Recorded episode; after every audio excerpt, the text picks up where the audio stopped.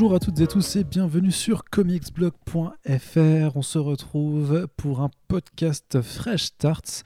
Euh, si vous débarquez que vous ne connaissiez pas encore Comicsblog et ses euh, podcasts, c'est le euh, débrief de l'actualité comics et adaptation qu'on vous fait en général deux fois par mois. Et ces derniers temps, Confinement oblige, c'est un podcast à distance que l'on vous propose. Je suis Arnaud Kikou, rédacteur en chef du site, et je suis accompagné de l'inénarrable, du fantastique, du virtuose Corentin. Bonjour Corentin.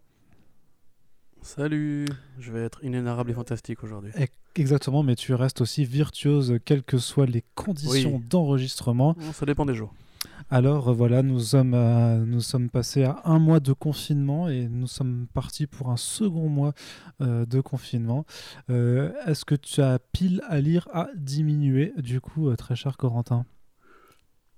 Bah oui, enfin je, je lis pas autant que je le voudrais, cela dit je rattrape des trucs comme Westworld par exemple, qui est toujours pas ouf après la saison 3. Mais qui est pas du comics du coup Non, qui n'est pas du comics. Mais en comics, euh, actuellement, c'est vrai que je lis, je lis plus trop beaucoup depuis quelques jours. Euh, parce que effectivement, il y a une, une, lenteur, une stagnation qui s'installe. Euh, là, si tu veux tout savoir, j'ai relu Yu-Gi-Oh récemment en un week-end. Ah, trop bien. J'adore ce manga, c'est de la base. Toute la série Génial, extraordinaire. Mais il est fini le manga Toute la série, ouais. ouais. Bah ouais, bien sûr. Ah, en fait, enfin, point Yu-Gi-Oh! Si tu veux un jour, on fera un podcast Yu-Gi-Oh! en fait, ça, ça dure 38 tomes, hein, le premier, la première série, ça se lit super vite puisque c'est des tomes assez courts d'une centaine de pages chez Kana. Et après, tu as eu là les spin-offs, les suites, les dérivations par d'autres mecs que euh, Kazuki Takahashi. Donc voilà, euh, c'est toujours sympa à redécouvrir. Sinon, là, actuellement, euh, je relance aussi des acromes de Pokémon pour, pour m'entretenir le cerveau. Et non, sinon, qu'est-ce que j'ai lu récemment? Je relis Hip Hop Family Tree, de Peace Corps, toujours trop bien. Et puis, je vais commencer aussi Matraction, enfin Odyssey de Matraction. C'est un des creux de mes bibliographies. Odyssey avec euh, Christian Ward. Euh, voilà. Tout à fait. Publié, euh, publié chez Glénat en VF il n'y a pas si longtemps d'ailleurs, si je me souviens Image bien. Comics en VO. Et Image Comics en VO. Effectivement, et bien très bien Corentin, on est ravi de, de voir que tu trouves de quoi t'occuper pendant bah, ce, ce, confinement. J'espère que les gens sont ravis. Ah ben bien entendu, puisque ça fera toujours aussi des idées de, de lecture, hein, puisque Hip Hop Family Tree par exemple, c'est très bien. Euh, que Odyssey, a priori, ça a l'air très bien. Moi, je, je sais que je l'ai dans, mes énormes euh, PAL, justement, qui s'entassent là sur, euh, sur le bureau. Et, et vu mon rythme de lecture, je crois que j'arriverai pas à les descendre avant la fin du, du confinement, si tant est qu'il doit arriver d'ici le mois prochain. Mais, mais je me suis engagé sur Twitter à euh, lire et terminer The Sandman euh, dans son intégralité, Corentin. Donc, euh, on en reparlera certainement lors d'un prochain podcast, peut-être. Pourquoi pas.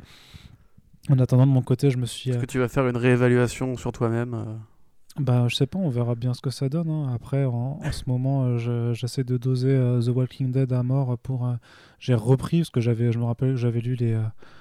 En fait, je, je m'étais arrêté avec mes souvenirs au tome 10, euh, je crois. Du coup, là, j'ai tout recommencé pour essayer de, de, tout tous me les faire vu que c'est terminé. Et euh, j'ai aussi euh, réentrepris de me refaire tout le run de, enfin de, de, faire le tout le run de John sur Green Lantern vu que j'avais lu que jusqu'à après la Sinestro Corps War. Et donc là, il faut que je fasse Blackest Night, grosso modo. Il y a de quoi faire. Alors, euh, on va commencer, euh, malgré tout, à faire euh, ce qu'on doit faire dans ce podcast, c'est-à-dire parler de l'actualité comics. Et on va commencer donc avec les premières nouvelles. Hein. Alors forcément, des nouvelles qui vont qui vont, euh, comment dire, euh, être conditionnés euh, par la pandémie de coronavirus Covid-19, conditionnés par les mesures de confinement généralisé qui n'ont pas lieu qu'en France, et conditionnés par le fait que toute l'industrie des comics et de leurs adaptations connaît une, une, forme de pause, hein, d'arrêt un petit peu forcé et que ben, malgré tout, on verra qu'il y a quand même des, petites choses qui se passent et qu'il y a des petites annonces qui, qui, qui ont lieu malgré tout. Et euh, bah, on se repose un petit peu dessus pour se faire plaisir. Euh, alors on va commencer avec euh, Bad Idea et DC Comics qui ont fait deux annonces un peu similaires ces dernières semaines où ils vont faire en fait des dons d'argent en soutien au comic shop. Hein. donc on vous invite à réécouter les, les précédents Fresh Starts qui ont eu lieu ce, printemps depuis, depuis le mois de mars pour un peu suivre la situation aux États-Unis. Mais donc le marché américain actuellement est en pause principalement parce que les comic shops, d'une part, les comic shops sont quasiment tous fermés. D'autre part, parce que le distributeur principal de comics aux États-Unis, c'est une entité qui s'appelle Diamond Comics, et ça fait depuis euh, début avril en fait qu'ils ne, euh, qu'ils ne reçoivent plus euh, de nouveautés de la part des éditeurs et qu'ils ne les livrent plus.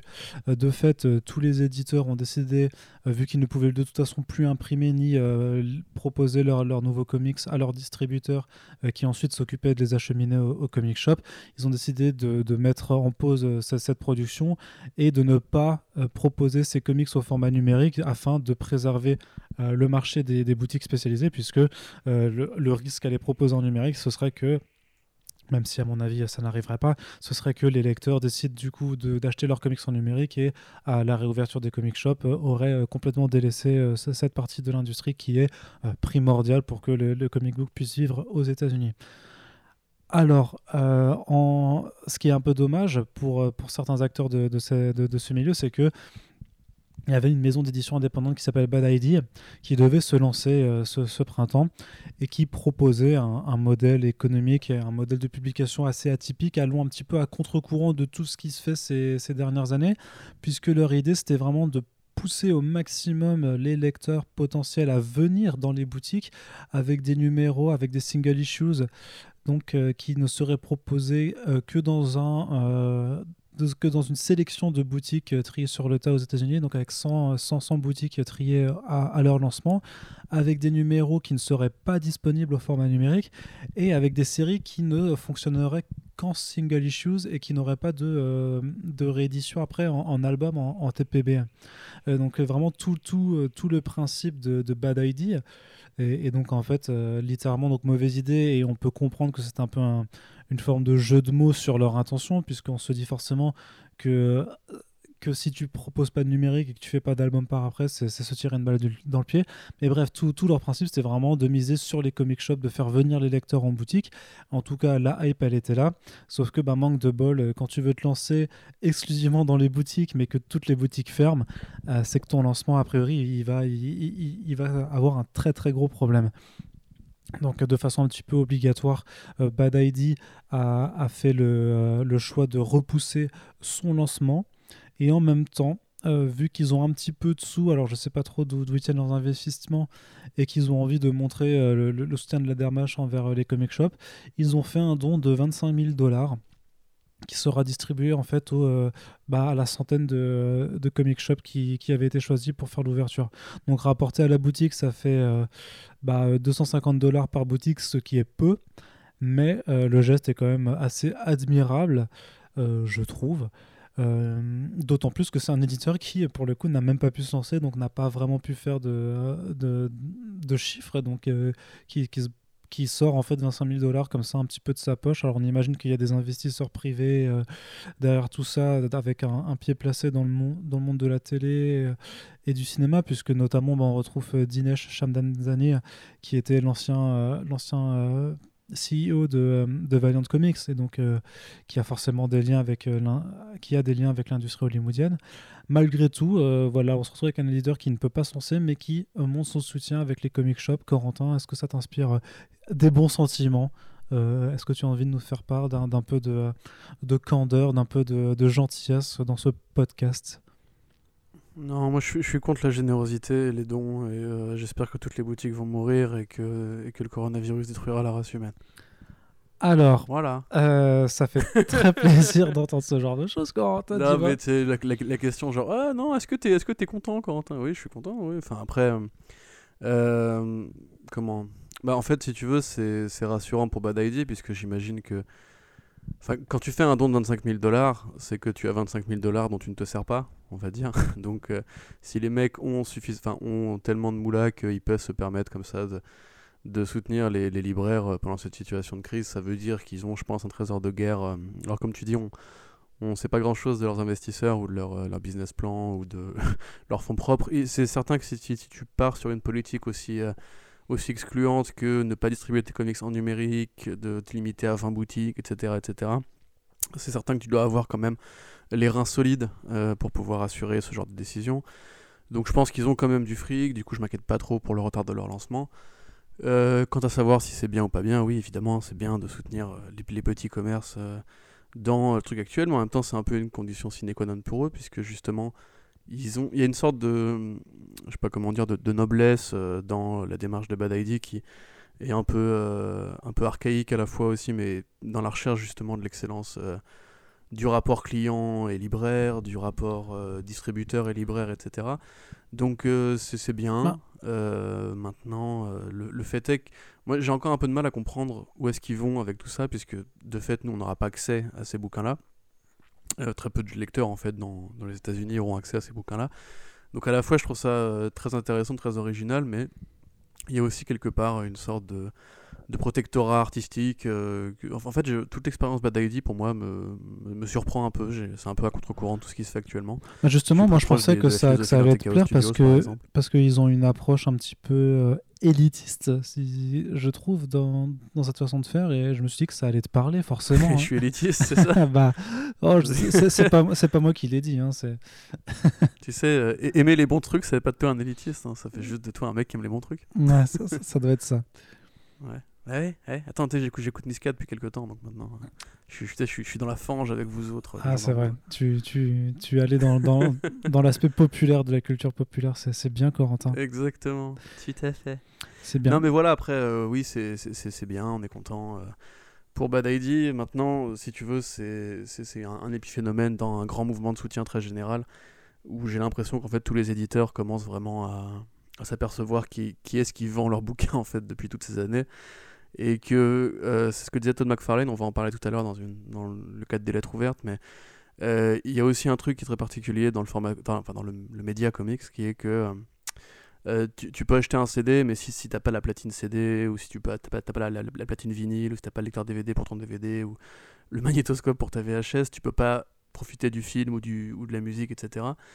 alors que le bouquin, en fait, c'est un truc qui est tout à fait autosuffisant c'est ce qui rend le truc euh, très particulier dans l'industrie de la, BD, c'est que personne ne veut passer au numérique parce que justement les gens aiment leurs leur bouquins.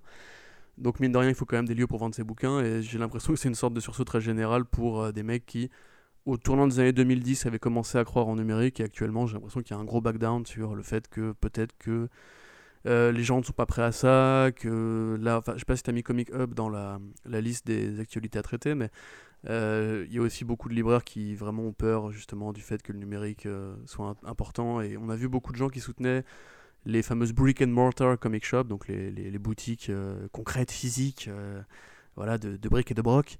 et ouais, du coup, bah, c'est assez, intéressant de voir comme ça tout le monde s'intéresse de nouveau au, petit, au petit commerce, parce qu'on sait que libraire, c'est pas un métier où tu vas forcément devenir richissime, et que bah voilà, il y, a une solidarité très générale de l'industrie qui montre que euh, c'est pas une, industrie comme les autres, c'est une industrie où mine de rien, même les patrons euh, de grosses structures ou les investisseurs euh, friqués de Dinesh Dassani arrivent à se donner la main pour, pour soutenir un peu les vrais gars, quoi.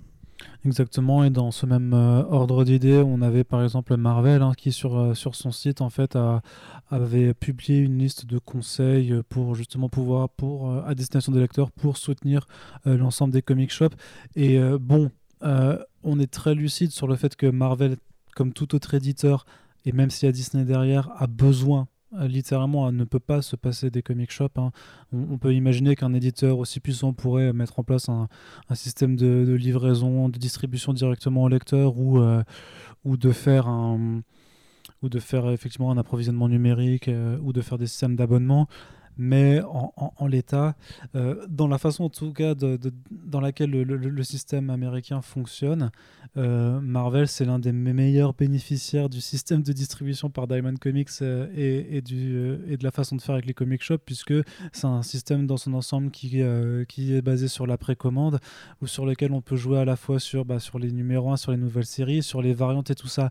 Donc tout éditeur qui fait partie du système a de toute façon intérêt à ce que les boutiques restent vivantes quand, ils, quand elles pourront réouvrir euh, puisque c'est là que se fait euh, c'est là que se fait que se fait la maille. Euh, à côté de ça on a effectivement la, solution proposé Comic Hub, dont on vous avait parlé dans le dernier podcast, qui était en fait une plateforme qui permettait de faire une forme de, de précommande de comics physiques tout en ayant accès au moment de l'achat à la version numérique. C'est-à-dire que ce n'était pas l'idée, ce n'était pas de vendre des comics numériques en remplacement de, des comics physiques, mais bel et bien juste pour ceux qui ne peuvent pas attendre avant de lire, d'avoir accès directement à l'histoire et aller récupérer le comic shop, le comic pardon, au comic shop après. Euh, manque de bol, euh, devait y avoir des soucis sûrement techniques pour intégrer toutes les, euh, toutes les boutiques spécialisées dans, dans l'application.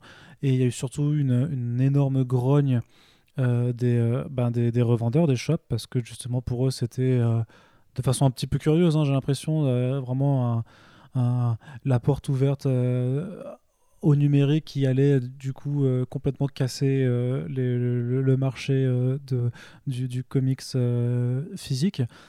Et euh, c'est une solution du coup qui n'a pas été retenue puisque au fur et à mesure que les retailers, que les revendeurs étaient contre, euh, les éditeurs se sont aussi dit bon bah, en fait on va pas rentrer dedans donc à partir du moment où personne ne veut jouer le jeu, ben forcément ça, ne peut pas, ça ne peut pas marcher. Euh, ce qui fait que actuellement, à l'heure d'enregistrement de ce podcast, on, en est au troisième mercredi euh, sans nouveauté, c'est-à-dire qu'il n'y a pas de nouvelles sorties en single issues qui arrivent euh, nulle part, ni dans les comic shops, ni en numérique. D'ici se contente de faire des, des séries en, digital first, c'est-à-dire des, des, titres qui de toute façon étaient publiés en numérique au préalable, donc pour lesquels la, la cessation de la distribution n'a aucun impact et euh, des rééditions. Euh, elle fait aussi en numérique juste des, albums, des TPB. Mais vraiment, euh, en termes de nouveautés, il n'y a, y a, y a, pas grand-chose nulle part. Et on en est à un point, un point un petit peu mort. Et à côté de ça, il y a quand même DC qui a fait aussi un don de 250 000 dollars également pour soutenir le marché. Donc, on... pareil, hein, là, là, je vais pas te demander ce que tu penses que c'est bien ou pas. Je pense que euh, ta, réponse sera la même. Hein. Oh. mais, mais, quelque part, c'est bien de se rendre compte parce que.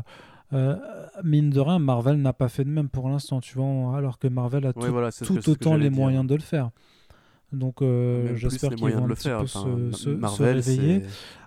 Plus de toute façon, ce qui, ce qui est clair, c'est que plus euh, cette pause forcée va, va durer, plus ça va être compliqué pour les boutiques qui sont fermées de, de subsister, plus ça va être compliqué pour Diamond Comics de maintenir un semblant d'activité en se préparant à la relance. On, pourra y revenir après, mais Diamond Comics a mis une, bonne partie de ses employés en, en congé forcé et non rémunéré. Euh, euh, c'est une cessation d'activité temporaire en fait c'est pas un licenciement parce qu'ils gardent leur poste mais pendant une certaine durée ils vont juste ne pas travailler et donc ne pas être mmh. payés parce qu'ils ont pas comme les employés Disney de Disney World etc c'est ça parce qu'ils n'ont pas le chômage partiel pris en charge par l'État euh, comme comme chez nous par exemple et, donc voilà il y, a de plus en plus de plus ça va durer plus les, les, les choses vont être à l'arrêt et euh, plus ça va être compliqué. Euh, excuse-moi, je, te, je, te, coupe, mais juste, ce qui est important de préciser, c'est qu'effectivement, aux États-Unis, il n'y a pas de sécurité sociale. Donc, du coup, évidemment, le chômage partiel bah, ne peut pas être assuré par l'État. Mais euh, aux États-Unis, surtout, la plupart des, des, contrats de tout ce qui est assurance maladie et avantages éventuels pour les bagnoles de fonction, etc., ou tout ce qui peut entrer dans la catégorie des props pour, dans les, les contrats, les, les, contrats salariaux, du coup, les employés conservent quand même leur, leur couverture maladie liée au contrat c'est pour ça qu'ils sont pas au chômage, chômage, puisqu'ils restent couverts en cas de pépin et ils profitent encore de tout ce qui est euh, système de retraite, enfin ils continuent à cotiser pour la retraite, etc. Grâce à euh, le maintien de l'activité partielle, mais du coup sans argent. Quoi. Voilà, donc c'est c'est pas complètement la dèche non plus, mais c'est euh, pas une situation forcément enviable. Alors à côté, qu'est-ce qui se passe du côté des, éditeurs hein, la, plupart se sont mis en pause. que ce soit pour, pour certaines séries. Et dans ce cadre-là, notamment, euh, qu'est-ce qu'on peut citer? Ben, On peut citer la série euh, Tortue Ninja de IDW qui va être euh, en pause à, durée indéterminée à partir du 105e numéro. C'est l'autrice et dessinatrice Sophie Campbell qui, qui l'a annoncé, donc ça fait un petit peu mal, mal aux fesses pour une série qui venait de, il n'y a pas si longtemps de passer le cap historique des, des 100 numéros, ce qui est quand même pas noté pour, pour une série qui même si c'est une forme de licence reste euh, publié plutôt en, en, indé. Et à côté de ça, donc on a Marvel qui a annoncé euh, réduire sa production de 15 à 20%. Donc euh, sur ces titres concernés et sachant que certains titres avaient une, livraison qui était plus que mensuelle qui était euh, bimensuelle ou euh, toutes les trois semaines en fait techniquement ça représente au final un tiers du nombre de comics sortis en moins pour les mois précédents. Alors les titres concernés ce serait plus des c'est plus des, mini-séries ou des, des, séries qui sont qui peuvent se permettre d'être retardées parce que soit elles sont de d'importance mineure il y a par exemple l'artiste français Paul Renault qui, a expliqué sur ses réseaux sociaux qu'il avait un one-shot de commandé qui pour le, pour le moment a été mis en pause parce que c'était pas la, pas la priorité pour Marvel. Et à côté, il y a aussi euh, un tas de sorties qui va être décalé euh, puisqu'elles étaient en lien avec euh, un agenda euh, ciné ou série télé.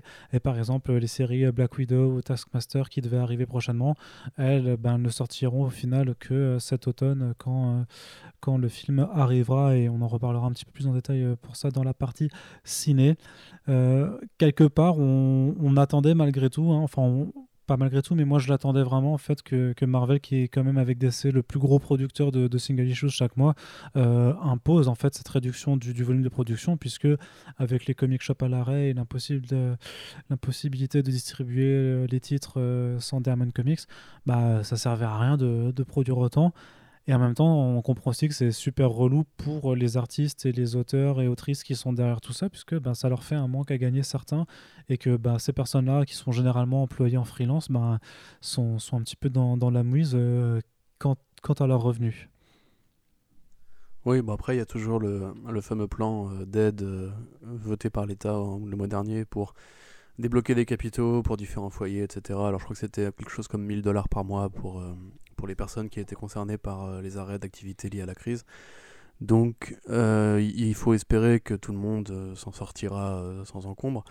après, moi, je trouve ça quand même un peu scandaleux que Marvel ait pas mis la main à la poche. On sait que le groupe Disney va pas bien en ce moment, mais je veux dire, enfin, c'est toujours compliqué en fait de, voir une crise comme celle-là, qui du coup bah, touche tous les secteurs d'activité, mais la, culture en particulier voir en fait si tu veux que personne ose prononcer le mot euh, redistribution du capital puisque quand même Marvel ils ont conquis le marché euh, des singles depuis ces dernières années. Ils sont premiers ils ont fait beaucoup d'événements.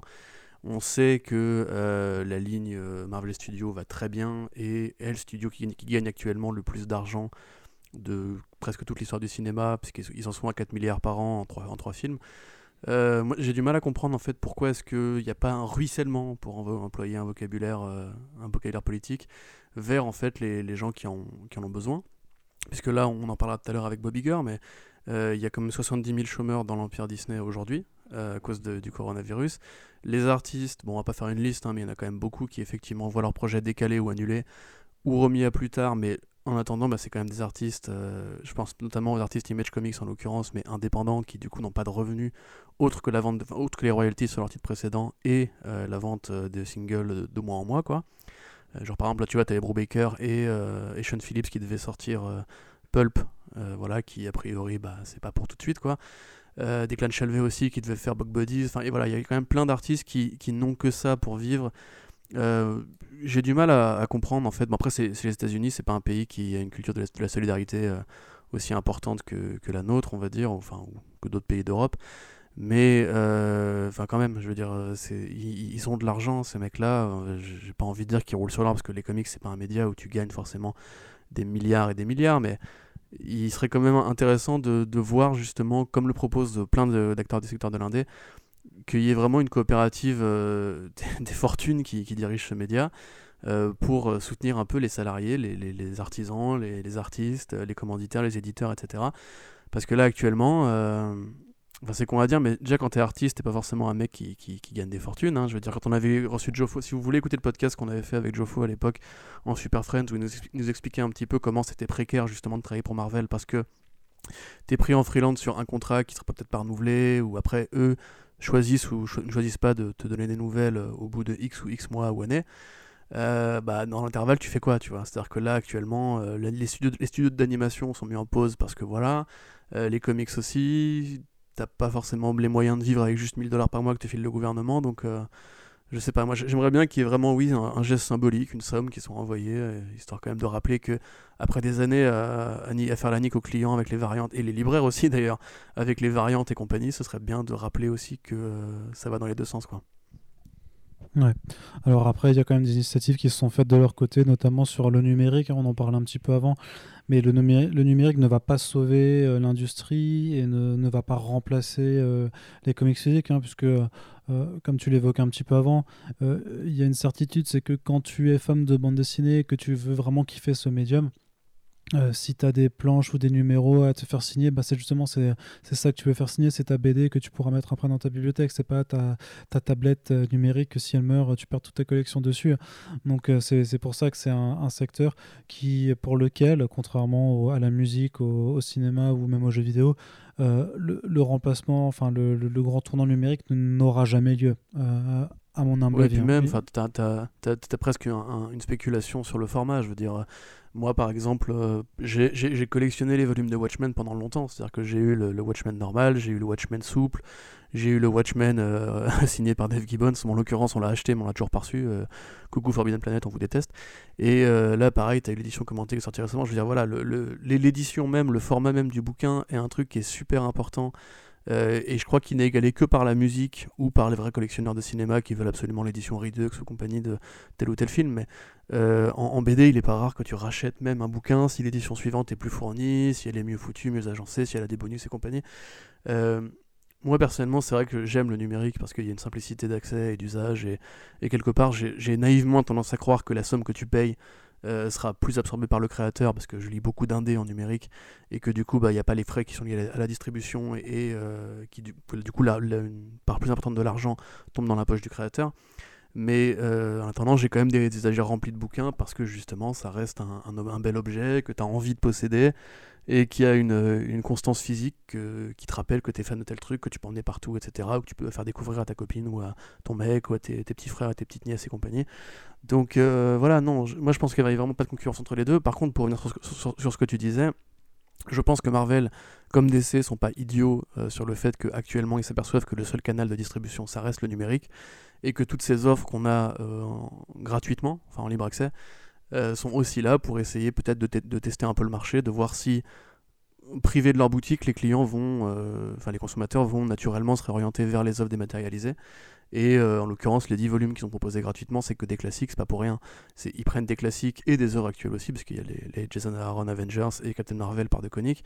C'est aussi pour voir justement si tu peux profiter de la conversion des lecteurs du, cinéma ou bien même de lecteurs qui sont plus récents et qui n'ont pas découvert des Civil War et compagnie il y a longtemps euh, vont essayer de se réorienter vers euh, le dématérialisé et tout un DC Comics, ça aussi, putain, c'est con parce que j'arrête pas de dire, on va en parler tout à l'heure, mais DC Comics actuellement miserait plus sur des projets, euh, enfin sur un projet particulièrement en digital first, parce qu'il faut, faut pas être idiot, les mecs savent très bien que si demain toutes les boutiques ferment, il leur faudra quand même continuer à vendre des BD, donc derrière toute cette bienveillance et compagnie, il y a aussi un calcul intéressé, je pense. Oui, donc voilà, puisqu'on vous parlait, hein, il y a Marvel qui a proposé 12 albums euh, gratuitement euh, sur leur plateforme Marvel Unlimited, mais qui sont aussi disponibles sur Comixology et sur Comixology France. effectivement, c'est des grands classiques. Hein. Il y a la Dark Phoenix Saga, euh, mais comme tu disais, il y a aussi des choses un petit peu plus modernes comme, le Captain Marvel de, de Keizo Moi, je le vois effectivement. Effectivement, tu as raison hein, sur le fait que de toute façon, c'est souvent des, des tops qui t'invitent à poursuivre ta lecture si ça t'a plu. Malgré tout, l'initiative a le mérite d'exister en tant que telle. Donc on, ne crachera jamais hein, sur, sur des comics gratuits. Et, euh, et, euh, et, ça, euh, si vous suivez le site régulièrement, vous avez pu voir que du côté français, grosso modo, tous les éditeurs de comics français jouent le jeu effectivement, jouent également pardon, le jeu du numérique en attendant la reprise d'activité des, des, libraires. alors vous avez soit des offres, des, des, des offres de réduction euh, sur, les, sur les comics qui sont importantes. Ça, c'était le cas notamment de Panini, de Glénat, de, de Bliss Edition, euh, qui ont fait des, importantes promos euh, sur, sur pas mal de, de leurs titres. Ou alors, tu as effectivement, un peu comme ce que Marvel fait, c'est des offres de découverte. alors la Bliss aussi l'a fait, par exemple, ils mettent en, en ligne les 100 premières pages de chacune de leurs intégrales. Il y a Urban Comics qui fait découvrir un titre indé euh, deux fois par semaine avec un, premier chapitre et parfois un, tome complet euh, quand, quand, la, quand, quand, la réception est, est, est, là. Mmh, pour Saga notamment. Mmh. Non, je dis pour Saga. Ouais, pour Saga, pour Saga et pour I, Hate Fairyland, ils, ils, ont fait ça. Et il y a, y a iComics aussi qui propose, par exemple, de découvrir le premier chapitre de, de Pocket Mortis. Donc voilà, on a, on a chacun des éditeurs qui essayent d'offrir de, de, un, un, chapitre gratos ou un tome ou, ou de, faire des réductions sur l'offre numérique, puisque euh, bah, a priori, euh, sauf si vous commandez par Amazon, mais euh, en ces temps-là, franchement, c'est pas super sympa de faire ça par rapport aux libraires. Et, même s'il y a certaines librairies qui, qui, acceptent encore les livraisons et qui les font, vu que le, secteur est quand même très très très très, à l'arrêt, le numérique c'est une alternative. Hein, comme dit, c'est pas pour moi, c'est pas du tout une solution de secours ni quelque chose qui, qui, va penser la plaie, mais ça permet, si vraiment vous êtes en déj de lecture, et euh, que vous voulez rester euh, droit dans vos bottes euh, sur le, côté, sur l'aspect légal, bah, ça vous permet d'avoir une alternative plutôt sympathique qui, et qui vous permettra de vous occuper jusqu'à la, la, fin du, du, confinement ou du moins la fin de, de, de, la mise en pause des activités du, du secteur culturel. À côté, on a mmh. AWA Studio qui, qui fait ça également. C'est donc Aiwa. Aiwa. Ouais, toi tu dis Aiwa. Ouais, par rapport à Roth. D'accord, mais j'ai pas la référence. Les vrais savent et sauront. Oui, bah, les vrais savent. Moi, moi, je suis, euh, je suis Team Niska, je suis pas Team Roth. Et, euh, ah bah, c'est pas la même euh, génération, en gros. Qu'est-ce que tu racontes? C'est sûr. Mais ce que je veux dire, donc AWA Studios, donc pour Artists, Writers and Artisans, qui est donc le, nouvel éditeur indépendant monté par Bill Jemas et Alex Alonso, de, anciennement de, de Marvel qui bah, justement qui eux aussi de on, en avait parlé plusieurs fois en podcast hein, mais qui avait un gros lancement prévu en ce mois de mars avec notamment The Resistance de de, de Straczynski et Deodato. Euh, en fait, vu que eux, leur lancement euh, n'a pas pu être reporté comme pour Bad ID et qu'ils se sont un peu retrouvés ben, euh, ben dans la merde, hein, comme, comme beaucoup, mais, mais encore plus parce que c'était leur lancement. Euh, qu'ils avaient préparé depuis de très nombreux mois, en fait, pour justement pour, ne, pour que l'intérêt ne se dissipe pas avec euh, le, les deux les deux trois mois de pause qui, qui, s'annoncent, ils proposent leur, euh, leur titre au format numérique également, mais alors avec une façon de faire un petit peu particulière, puisque non seulement ils découpent les numéros 1 de chaque titre de lancement en, en plusieurs parties, euh, par exemple, pour The Resistance, ça s'est fait en six parties sur, sur le premier numéro, qui était quand même un, numéro à, plus de 20 pages, hein, c'était une quarantaine normalement. Et en plus de ça, c'est adapté à un, format de scrolling vertical euh, qui change un petit peu la façon dont enfin qui change complètement la façon dont, les planches ont été composées, puisque euh, ça va au-delà du. Euh, c'est pas du tout du, case par case comme on peut l'avoir par exemple avec euh, certains comics sur, sur Comixology ou, dans des applications de lecture dédiées, mais c'est vraiment une, façon de décomposer le dessin et de, et de, et de casser la, structure vraiment d'une de, planche pour l'adapter à un format de lecture sur, sur smartphone en fait puisque ça, ça c'est notamment proposé sur Webtoon et euh, ça permet vraiment d'avoir une autre forme de lecture de, de, la BD. Et pourtant, ça marche plutôt bien. Moi, je l'ai testé notamment sur The Resistance parce que j'ai euh, la chance d'avoir le, le premier numéro en noir et blanc chez moi. Et vraiment, en comparant entre la lecture euh, bah, du, du, numéro en physique et la lecture sur cast, c'est vraiment une autre approche différente. Alors, ça change pas le, le message ou le fond, mais tu, tu, perds des choses par rapport à ce que tu vois quand tu as la planche complète. Et en même temps, tu gagnes aussi dans, quand tu as le, découpage pensé pour, pour le scrolling vertical. C'est vraiment euh, deux façons de lire différentes et, et ma foi qui, se complètent bien. Alors je sais pas, Corentin, si tu as l'intention d'aller euh, tester ça, il me semble que toi, ça te plaisait moyennement comme façon de faire. Ouais, non, mais je, bah, en fait, si tu veux, le truc, c'est que je, je, n'en veux pas à, à Upshot et compagnie parce que c'est vrai que les mecs ont, forcément euh, les, les, couilles dans un étau, parce que je veux dire, tu peux pas proposer tes numéro 1 gratuitement quand tu avais prévu une tétrachie de numéro 1 qui sont censés lancer ton, imprint. Euh, on sait en plus que les ventes sur les numéros 1 sont super importantes, c'est là que en général les séries atteignent leur pic, euh, leur pic économique, donc évidemment c'est compliqué de leur, leur jeter la pierre. maintenant, je trouve le format vraiment pas beau, quoi. Ces espèces d'aplats noirs avec, des, bulles de dialogue j'ai pas, j'ai pas la référence, enfin moi j'ai pas le numéro de The Resistance 1 pour comparer. Donc j'ai vraiment l'impression que on dirait du, du comics numérique, genre Turbo Media, mais mauvaise époque, quand les mecs commençaient déjà à manquer un peu d'idées pour la mise en scène. Euh, j'ai testé euh, Girls Fight Girls, je crois que c'est ça, Fight Girls de, de Frank Cho.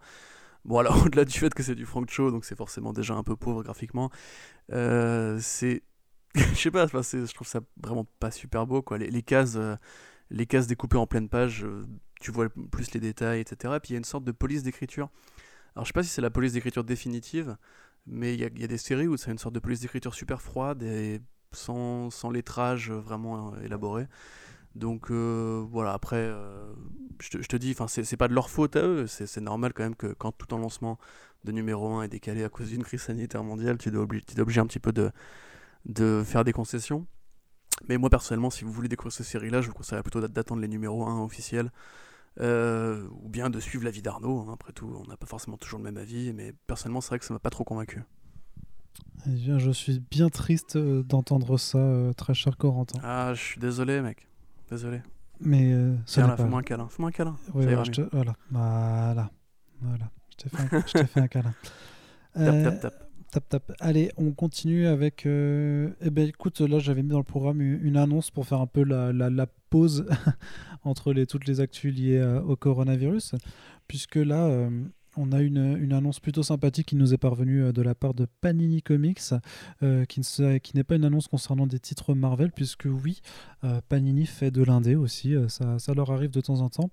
Et ils, éditent aussi des titres qui ne font pas partie du, du World. Euh, bah, par exemple, ils ont le Providence de, Alan Moore, euh, notamment. Ils avaient euh, The Discipline de Peter Milligan et Leandro Fernandez. Et là, donc, ce qui arrive cet été, c'est le titre Die de Kieron Gillen et Stephanie Hans qui est sorti, qui a commencé l'année dernière chez Image Comics. Et ma foi, c'est plutôt une bonne nouvelle puisque c'est une, une série très bonne qui devrait, qui est un petit peu pour le présenter euh, de, de, façon de ça, c'est un peu une forme de Jumanji. Tu veux que je présente?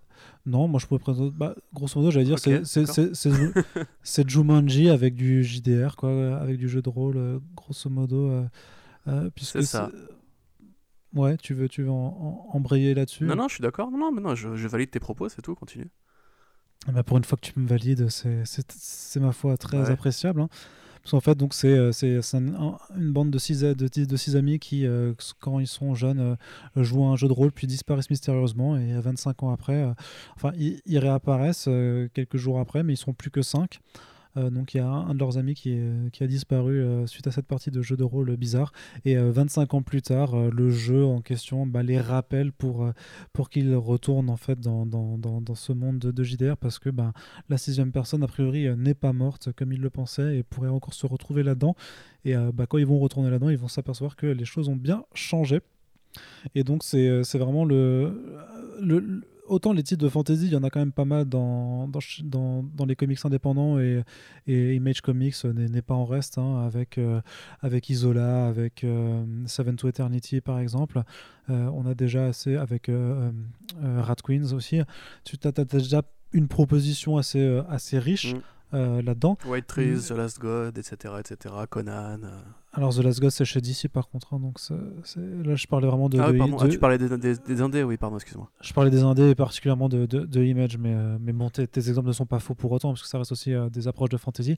Mais par contre là, tu as vraiment l'aspect rôliste, jeu, de, jeu de rôle un petit peu, qui, qui est assez mis en avant, qui crée un, un supplément d'âme dans dans, dans, cette thématique générale. Et euh, d'autant plus que euh, bah c'est assez cru, apparemment. Ça, enfin, c'est pas, pas de la fantasy euh, young adult. Hein, du coup, c'est un récit pour adultes. C'est assez violent. Et puis, tu as du coup Stéphanie Hans qu'on qu'on ne voit pas si souvent que ça euh, dans, sur les planches intérieures, parce que ces dernières années, c'était beaucoup de, de, de, travail de cover artiste qu'elle faisait. Donc, qui, du coup, on comprend pourquoi, c'est parce qu'elle bah, elle préparait ce, travail euh, en régulier euh, depuis quelques temps. voilà, bah, qui, qui a un style en, qui, qui, fait des planches qui sont peintes. alors, il y a quelques, parfois quelques petits soucis un petit peu sur les visages, mais dans l'ensemble, moi, je trouve que c'est un travail qui est assez formidable, qui est, qui est vraiment très appliqué, qui qui est beau. Il y a une direction artistique pour le, le, monde de fantasy qui est, qui est vraiment, comment dire, envoûtante, euh, si, si, je puis me permettre ce, ce mot. Donc voilà, c'est vraiment une très Permets-toi. Voilà. Donc c'est une très bonne nouvelle de, de voir euh, Panini euh, proposer ce titre bah, l'été arrivant si tout se passe bien, hein, s'il n'y a pas de n'y a pas de, retard supplémentaire. Donc, euh, à voir. Le seul problème avec Panini, hein, ça, tout le monde le sait, c'est que c'est euh, leur tarification sur, euh, sur les, les, tomes qui, qui, bah, qui, qui, pique un peu par rapport au, au, prix du, du, reste du marché. Mais j'espère que, comme, comme ils l'ont fait pour Conan ou pour Fantastic Four ou pour Nomen Omen, qui était leur, leur nouvelle création, enfin leur nouveau titre indé en début d'année, qui feront une offre découverte à 10 euros pour inciter inciter les gens à, y prêter attention parce que justement on connaît pas forcément Panini pour sa gamme indé. Et bah, ça me ferait plaisir que, que Die de, de Gillen et, Hans trouve son public parce que c'est une très bonne série Image Comics qui, qui mérite d'avoir un certain intérêt et un certain soutien. T'en as pensé quoi, toi, Corentin? Tu t'as bien aimé? Non, mais je vois pas trop quoi ajouter après ce, beau monologue. Euh, Qu'est-ce que j'en ai pensé euh, C'est bien. Euh, effectivement, oui, la parabole avec Jumanji était très évidente.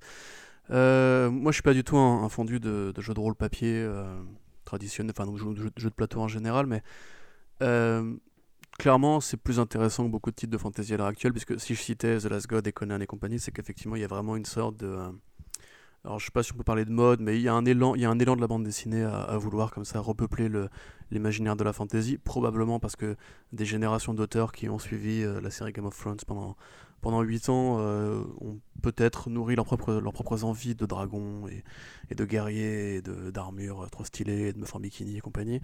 Euh, de la même façon d'ailleurs que beaucoup de, grands médias maintenant réinvestissent la fantasy, comme The Witcher, La Roue du Temps et bientôt la série Seigneur des Anneaux.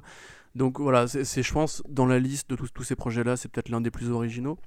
Euh, après, pour dire quand même que c'est très centralisé aux, amoureux justement de fantasy, euh, de fantasy à la, à la Alexis Briclot, on va dire. C'est-à-dire que le style de Stéphanie Hans, c'est quand même, c'est très beau, mais c'est quand même super statique, moi je trouve.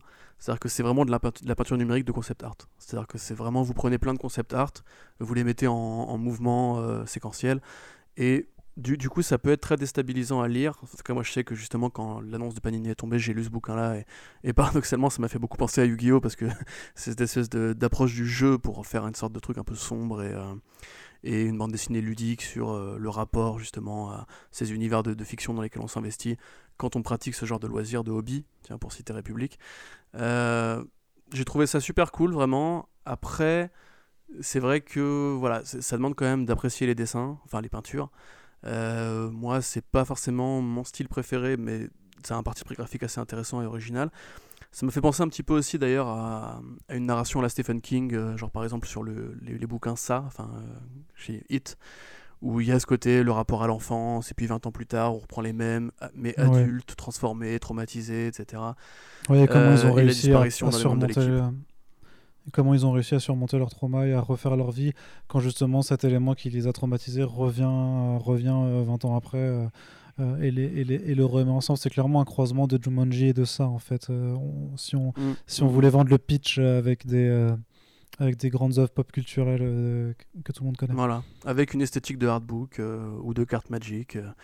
moi, c'est vrai que c'est un trou culturel que j'ai, tout ce qui est Wizards of the Coast et compagnie. Donc, je trouvais ça super. En l'occurrence, Magic, c'est un jeu de cartes, hein, c'est pas un jeu de plateau, mais. Euh, enfin, c'est pas un jeu de rôle papier, mais voilà, c'est un peu ce genre d'univers-là, de, de, fantasy vraiment très occidentale pour adultes, euh, très codifié, et c'est bien. Voilà, pour ceux qui s'intéressent à, ça, c'est bien. Euh, donc voilà, effectivement, Panini, ils ont quand même des bons titres en indé par-delà le Miller World, donc je suis content qu'ils continuent à aller chercher les bonnes séries. Très bien. Et puisqu'on parlait d'image, euh, c'est le moment de revenir à l'actualité, à la coronactivité, euh, la coronactualité, pardon. Euh, on va reparler ben, de, choses un petit peu moins, un peu, un peu moins joyeuses. on l'évoquait un petit peu avant dans le podcast, mais donc Image Comics qui a licencié quatre employés qui étaient un petit peu en première ligne sur les on va dire, sur les, les secteurs d'activité euh, directement concernés par la, la, mise en pause de, de l'industrie, tout ce qui est ben, euh, design et maquettiste pour euh, sortir des, des, bouquins sur le papier. Bah, vu qu'il n'y a plus de bouquins papier qui sortent, ben, mm. on, ne peut plus se permettre de, de, payer ces gens. Donc Image a... Et relationnel avec les librairies aussi. Ouais, voilà.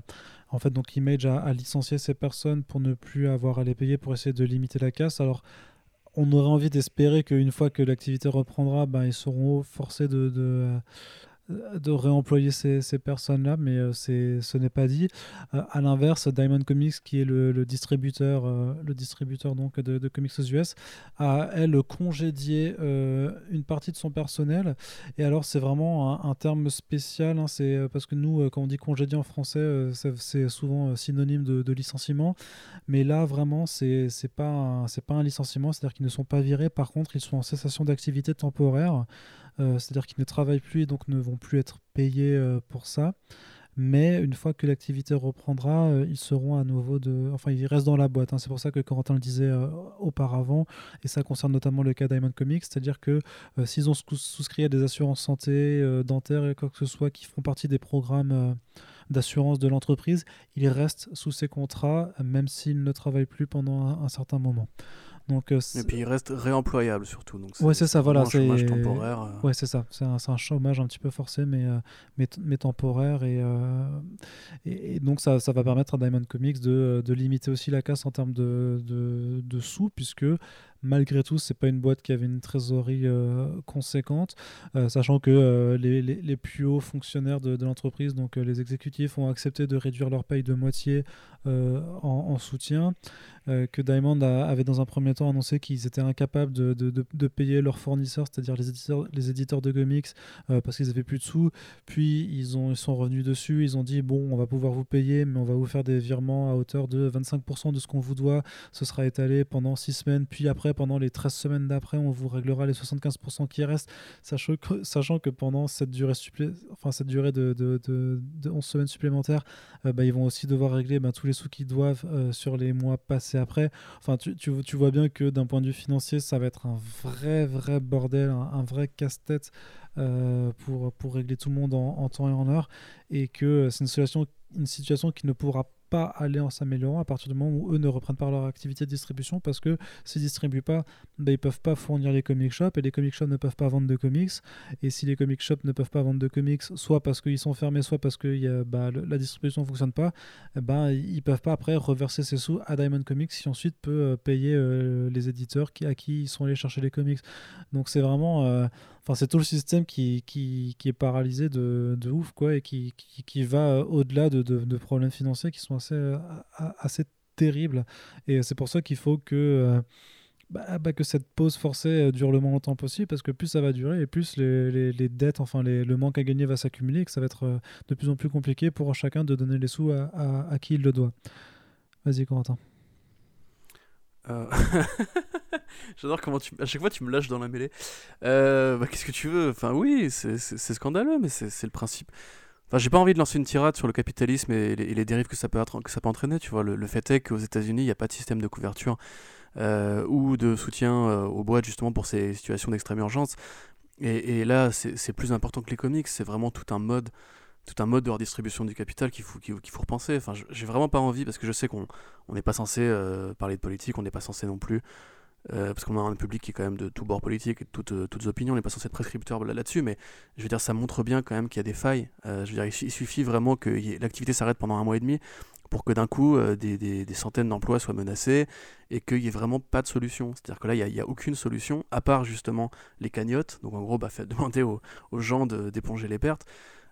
Pour Image, c'est encore pire que ça, puisque Image est lié contractuellement à Diamond et n'a pas de distributeur euh, externe pour tout ce qui est vente de trade ou d'édition reliée, alors que Marvel ou DC arrive, enfin, commence lentement mais sûrement à s'extraire du monopole de Diamond en allant voir d'autres distributeurs sur le marché du livre pour pouvoir continuer à vendre des romans graphiques et des éditions reliées, etc. C'est notamment vrai pour DC euh, Comics qui euh, livre déjà pas mal de ses, de, de ses bouquins, de ses albums par, c'est Penguin Random House. Et ils le faisaient, notamment surtout pour bah, tous leurs graphic novels hein, à destination jeunesse euh, euh, dont ça fait maintenant euh, presque deux ans en fait qu'ils ont bien, bien lancé l'activité là-dessus et qui sont des bouquins qui, ne, qui, ne se, qui se vendent dans les librairies généralistes et dans les bookstores et donc qui, qui, sortait du circuit de toute façon euh, traditionnel des, des, comic shops parce qu'il se destine notamment à un autre public que celui qui va euh, dans, dans, les comic shops. Donc c'est vrai qu'eux, ils ont cet avantage là-dessus. Et puis euh, par rapport à ce que tu disais sur on veut pas faire de politique, mais au-delà même de l'aspect politique ou du capitalisme, le, la crise telle qu'elle telle qu'elle est aujourd'hui, elle atteste vraiment effectivement d'un problème majeur de cette industrie, en tout cas dans, son, dans sa manière de fonctionner, c'était de reposer sur un distributeur unique qui avait le monopole. Et ça clairement. Oui, ça... oui, mais non. Enfin, je suis pas, d'accord avec ça. effectivement, oui, c'est pas bien que. Enfin, c'est pas bien. c'est pas euh, sain d'avoir un seul mec qui, euh, fait la liaison entre les éditeurs et l'ensemble du réseau de distribution, puisque ça fait que si évidemment ce mec-là se casse la jambe, bah, du coup personne n'est là pour livrer les comics, ni pour payer les, acteurs. Mais euh, factuellement, Diamond Comics a pas pris une mauvaise décision en arrêtant leur activité. Ils ont juste suivi des mesures de précaution qu'il fallait suivre, et même s'il y avait eu trois, distributeurs, euh, personnellement, je suis pas d'accord avec le fait que Penguin Random House continue à distribuer des comics. Là, les États-Unis, euh, ils, vont passer lentement mais sûrement le cap des 25 000 morts. C'est pas le moment de distribuer des bouquins. Je vraiment, je comprends, hein, c'est horrible, euh, et évidemment, ça, ça, risque de mettre des milliers de gens, enfin des milliers de libraires et de lecteurs dans l'embarras. Mais, pardon, mais là actuellement, c'est pas livrer des bouquins qu'il faut. Tu vois, dans un monde idéal, j'aurais juste un fonds de soutien qui existerait pour pouvoir permettre au, secteur de pouvoir tenir sans, euh, sans rendement. Mais s'il y avait 3, 4, 5 distributeurs en plus, euh, ces distributeurs-là ne devraient pas exposer euh, leurs salariés au danger en leur disant Ouais, mais t'inquiète, c'est bon, il faut quand même qu'on vende des bouquins. tu vois. L'intérêt économique, moi personnellement, j'ai vraiment pas hâte d'apprendre que les, les, les, mecs qui bossent pour Penguin Random House soient eux aussi hein, exposés au virus, tu vois. Alors après, oui, tu prendre des précautions, oui, c'est un grand pays, il y a des zones qui ne sont pas sinistrées, il y a plein de zones où tu peux continuer ton activité, mais encore une fois, il y a la porte de sortie euh, du numérique qui peut faire tampon. Et personnellement, je, trouve ça quand même assez inquiétant de voir que les mecs d'essai Marvel en l'occurrence essaient de se battre pour continuer à pouvoir livrer leurs livres, alors que Diamond, comme encore une fois McFarlane le disait, c'est pas une mauvaise décision qu'ils ont prise. À terme, évidemment, il faudra réfléchir sur le fait que oui, un seul distributeur, c'est pas bien. Mais actuellement, moi, je suis tout cœur avec les Diamond qui a eu la bonne idée de ne pas mettre ses salariés en danger. Et je trouve ça vraiment bizarre que tout le monde se, pose la question de genre ouais mais comment est-ce qu'on peut continuer à vendre? L'urgence actuellement c'est pas de vendre, c'est de survivre, tu vois. Bah euh, oui, mais pour, pour survivre il te faut des sous et pour avoir des sous, il bah, faut que tu puisses continuer à assurer un minimum d'activité. Ouais, mais il y a des fonds. Encore une fois, il y a le plan de relance euh, de l'État. Il y, a moyen aussi que les grosses boîtes qui ont des gros euh, patrons avec des gros comptes en banque puissent euh, assumer entre guillemets les, pertes de capitaux pendant cette les périodes de confinement, sans forcément mettre tout le monde en danger, moi personnellement, je trouve ça vraiment bizarre qu'il n'y ait pas une réflexion qui aille dans l'autre sens, que les cagnottes par le bas, tu vois, qu'il n'y ait pas des cagnottes par le haut, qu'on ne demande pas au putain de patron de, Marvel, au putain de patron de DC, au putain d'actionnaire de Marvel et DC de financer la fin de l'activité, puisque de toute façon, dans cette période-là, tu vas avoir des pertes. Et les pertes, soit c'est sur le bilan humain, soit c'est sur le bilan économique. Donc euh, l'un dans l'autre. Euh. Après, voilà, c'est encore une fois, c'est plus compliqué que ça. Il n'y a pas de solution miraculeuse, malheureusement. Il n'y a pas, d'argent magique, comme dirait l'autre. Mais euh, là, tel quel, moi, je, je vois pas en quoi Diamond serait à blâmer. Diamond a pris la bonne décision, c'est-à-dire de, ne pas propager le virus, enfin plutôt de limiter la propagation du virus autant que possible, en proposant pas à des distributeurs de faire 40 km de bagnole pour livrer un, un libraire qui a peut-être aucun patient infecté dans, sa ville, tu vois. Et euh, moi, là-dessus, en fait, je trouve que la réflexion économique devrait intervenir dans un second temps, et c'est ce qui va arriver, hein, évidemment. Mais euh, c'est vrai que ça, me choque un peu, cette, cette, obsession de vouloir continuer à vendre. Mais après, voilà, je peux pas juste dire ça, parce qu'effectivement, ils ont des salariés aussi, ils ont besoin de continuer à vivre, ils ont besoin de continuer à gagner de l'argent.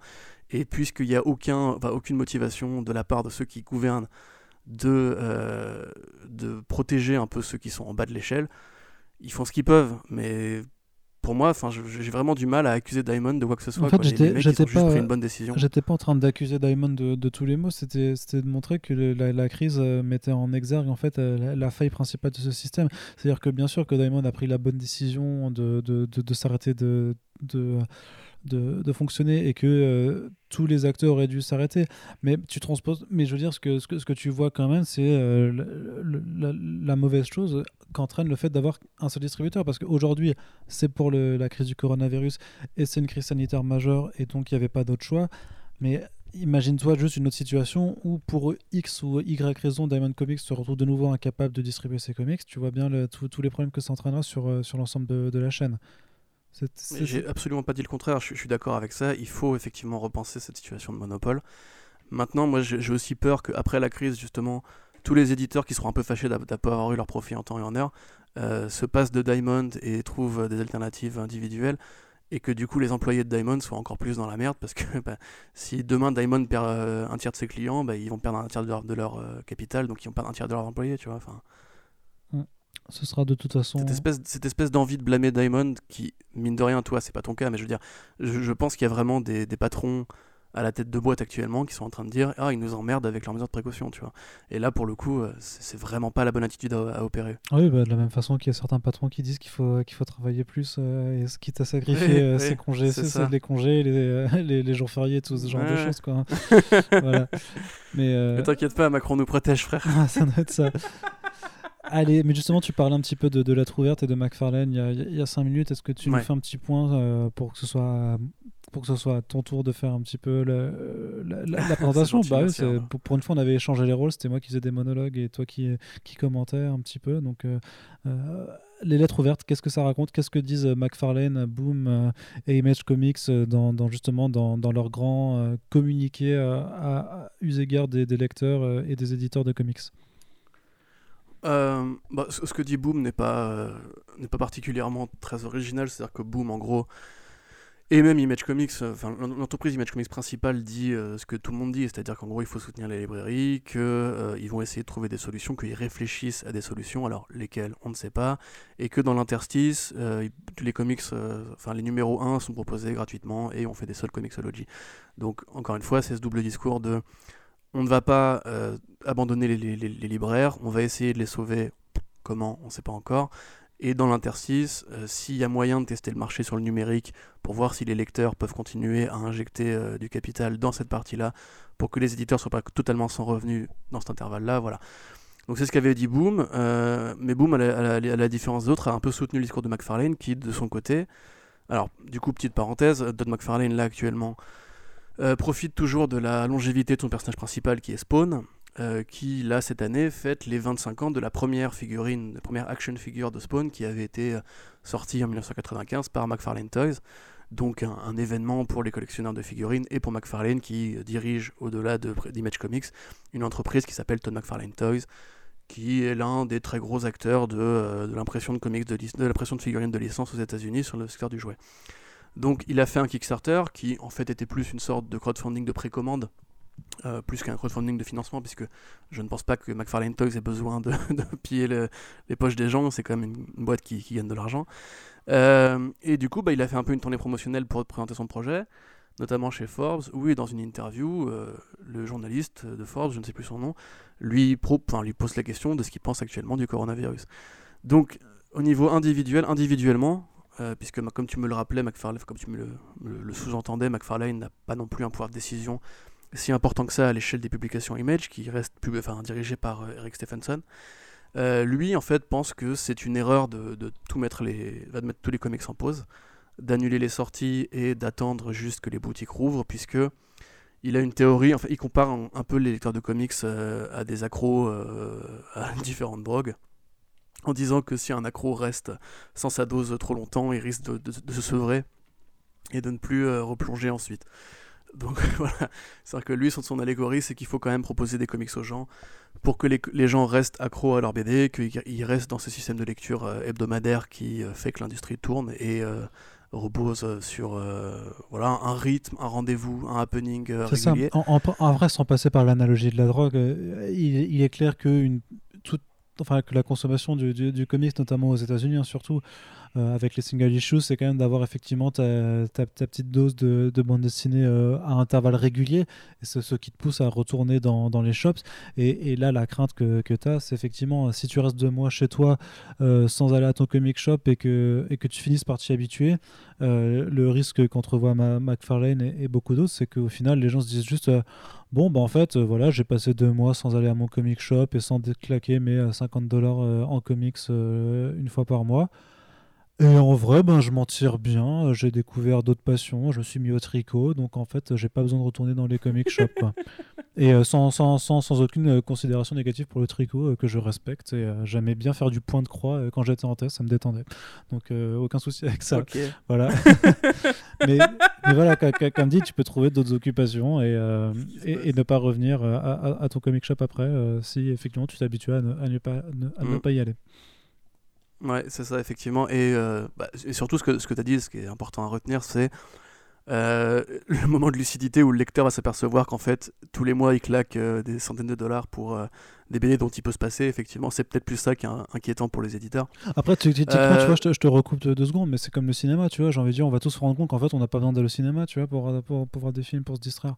Ah bah, c'est une vraie crainte aussi, tu vois. Ça, mm. c'est un truc que beaucoup d'analystes du cinéma disent actuellement, c'est que puisque les gens actuels, enfin euh, au moment précis où on parle là, ne peuvent pas aller au cinéma et sont obligés de se, de se réfugier dans le, streaming avec Netflix, Disney+, Disney+, qui marche du tonnerre de Dieu, etc.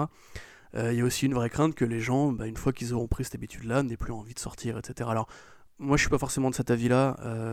bon, je suis projectionniste, hein, donc je suis forcément partie prenante, mais je pense que conflit d'intérêt là, aujourd'hui. oui, merci. Va faire du tricot, toi. la déprime qu'on observe aujourd'hui montre bien qu'aussi tu peux pas juste rester chez toi et consommer tous tes loisirs chez toi sur ton canapé, que les gens ont envie de sortir, que les gens ont besoin de sortir, et le cinéma, au-delà d'être un moyen de consommer des films en avant-première, euh, avant les sorties DVD et télévisuelles, c'est aussi une activité que tu fais entre amis, une activité que tu fais en couple, une activité que tu, que tu fais seul pour aller dehors. Donc là, je suis pas trop inquiet. Maintenant, pour, pour les, les librairies, c'est vrai que mine de rien, tu peux aussi te faire livrer tes BD. Il y a un rapport au libraire évidemment qui est important. C'est cool d'avoir des potes libraires qui te conseillent des bouquins. C'est cool d'échanger avec des passionnés. C'est cool de voilà de taper dans le dos de, de, ton petit Christopher ou de ton petit Johan quand tu vas euh, acheter ta BD. Mais derrière ça, il y a une réalité qui est que tu vas pas lire la BD chez ton libraire, à moins d'aller à la FNAC et de faire comme tous ces mecs bizarres qui collent au mur. Euh, l'activité de sortir pour lire des BD, à moins d'aller en bibliothèque, c'est pas un truc qui est exclusif euh, au lecteur. Quoi. Donc voilà, là-dessus, moi je pense qu'il a pas totalement euh, tort, Monsieur McFarlane, et que mine de rien, il y a aussi une vérité, c'est que quand il dit que tu peux très bien revenir en boutique quand elles rouvriront pour acheter le Spawn 310 après avoir lu Spawn 306, 307, 308, 309 en numérique, au final, il n'a pas tort du tout. Je veux dire, moi personnellement, c'est là que le débat est intéressant et je pense vraiment qu'il y aurait tout un podcast à faire sur le, la différence entre le numérique et le physique pour les comics.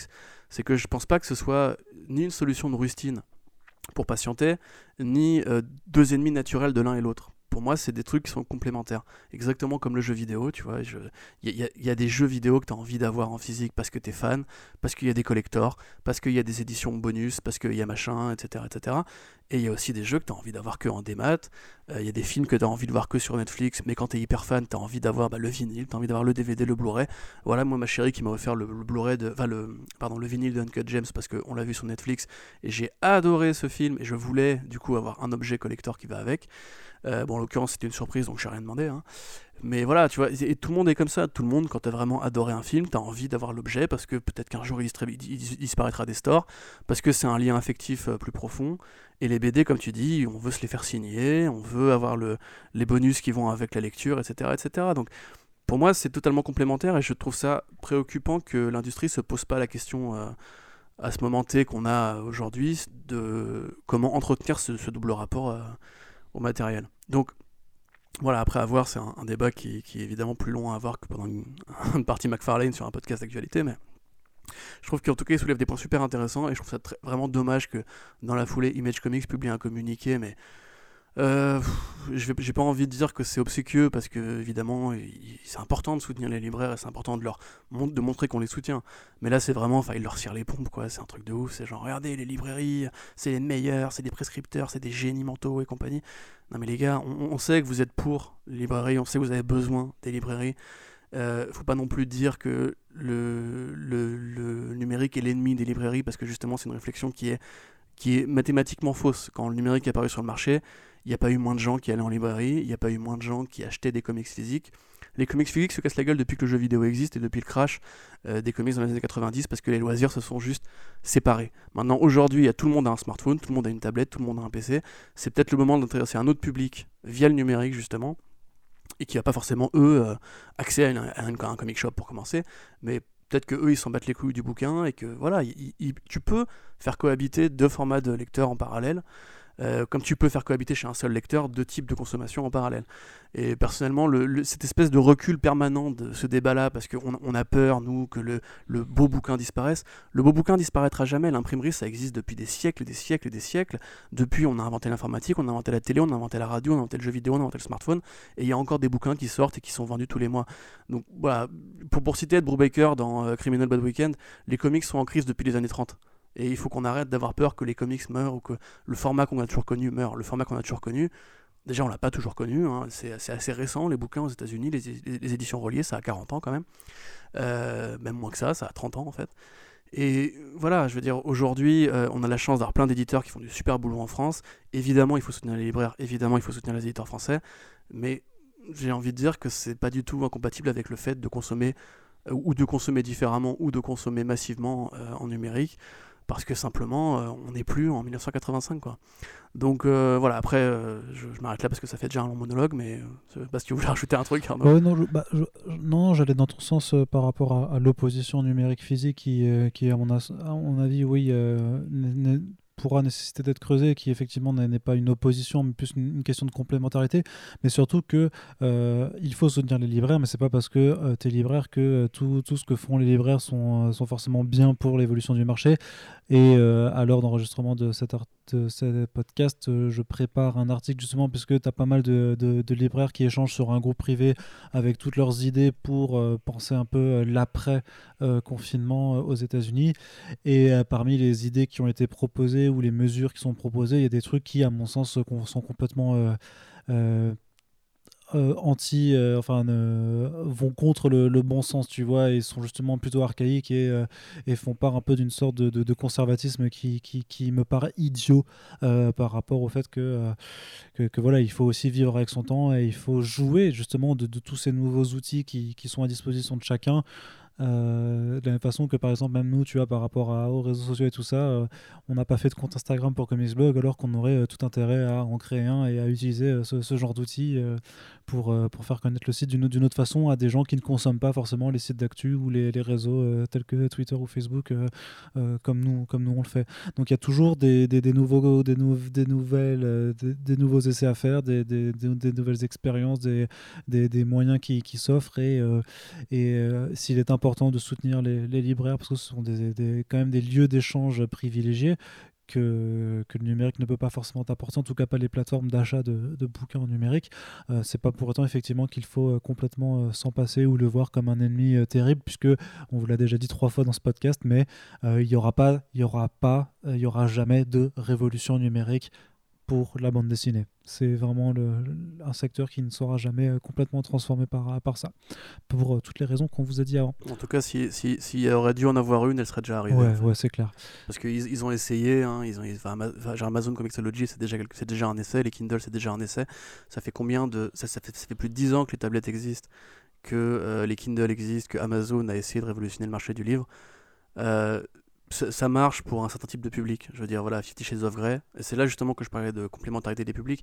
Fifty Shades of Grey, par exemple, c'est un truc qui s'est beaucoup vendu en numérique, parce que déjà c'était un blog euh, à la base. Et puis c'est pas, de, pas de la BD en plus, tu vois. Je pense, je pense que, oui, oui, non, je pense que la question sur le marché du euh, livre en général est, est concerné par la transition du numérique, tu vois. C'est un truc bah. que que euh, les industriels ont essayé de pousser parce que ça leur permet de, de se passer de la distribution traditionnelle. Je suis d'accord avec toi, mais je veux dire quand même prendre, une partie. Non, non, attends, laisse-moi finir. Laisse-moi finir. Mais mine de rien, le, bouquin, c'est le seul format autosuffisant et c'est un format auquel, particulièrement nous, Européens, nous tenons énormément. Et le fait est que le, disque a réussi, le jeu vidéo a réussi, le cinéma a réussi, mais le, ça fait trop longtemps qu'ils essayent sans y arriver pour qu'il y ait vraiment une vraie menace et qu'il faille se sentir comme ça condamné à l'écran. Euh, l'écran ne tuera jamais le livre en fait je vais juste dire que je pense qu'il y a quand même, même euh, une différence encore plus importante entre, entre le bouquin vraiment, enfin avec l'écrit et, et, euh, la bande dessinée, puisque à mon avis c'est encore plus le cas euh, sur la capacité de non-remplacement du numérique. Je pense qu'elle est encore plus importante sur, sur, tout ce qui est illustré plutôt que sur ce qui est juste du texte. Je pense que les gens auraient beaucoup plus de facilité juste à, à lire leur roman sur un Kindle ou une tablette par rapport au gain d'espace parce que alors que quand tu es sur de la BD avec des artistes, euh, c'est vraiment. Je pense que tu as un rapport à l'objet, un rapport par rapport au fait que tu veuilles des dédicaces ou des signatures, tout ça, qui est, euh, qui est beaucoup plus important que. Euh, enfin, je... c'est peut-être une idée préconçue, hein, mais, mais, je sais que je me suis beaucoup plus déplacé. À titre personnel, en tout cas, je me suis vachement plus déplacé, et ce, avant même d'être d'être journaliste ou d'être complètement dans, dans, les comics, mais même, même avant, je me déplaçais beaucoup plus pour des dédicaces de, de BD euh, plutôt que pour des dédicaces de romans. Tu vois, j'avais moins, moins, moins envie de me faire signer un, un, un, roman euh, simplement écrit plutôt qu'une BD. Mais après. Euh, mmh. Non, mais même, si tu prends un comparatif, je, je, parlais de la musique. Enfin, qui aurait pu prévoir que le vinyle allait revenir, tu vois? Enfin, pendant, pendant 15 ans pour, pour nos parents, le vinyle c'était le truc du passé. tu vois, quand la MP3 est arrivé, tout le monde a consommé en MP3 et t'avais que ton pote hipster élitiste euh, ou futur ingé son qui te disait ouais mais la qualité elle est pourrie etc tout le monde s'en foutait. On prenait des oreillettes à 10, à 10 balles euh, chez Franprix et voilà tu vois.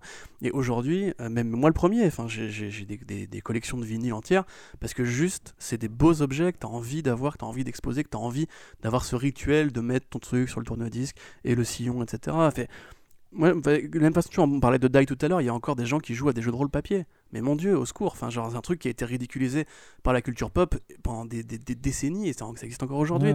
T'as encore des gens qui jouent à des jeux de Games Workshop parce que t'as besoin d'avoir un rapport au concret parfois. T'as aussi besoin d'avoir un rapport qui te fait quitter ton appartement pour aller faire autre chose que juste traîner sur un store en dématérialisé sur Steam ou sur le PSN pour acheter un jeu. T'as envie des fois juste de voir l'extérieur, de consommer un truc physique concret. Euh, on n'est pas des putains de robots, tu vois. et euh, enfin pas encore.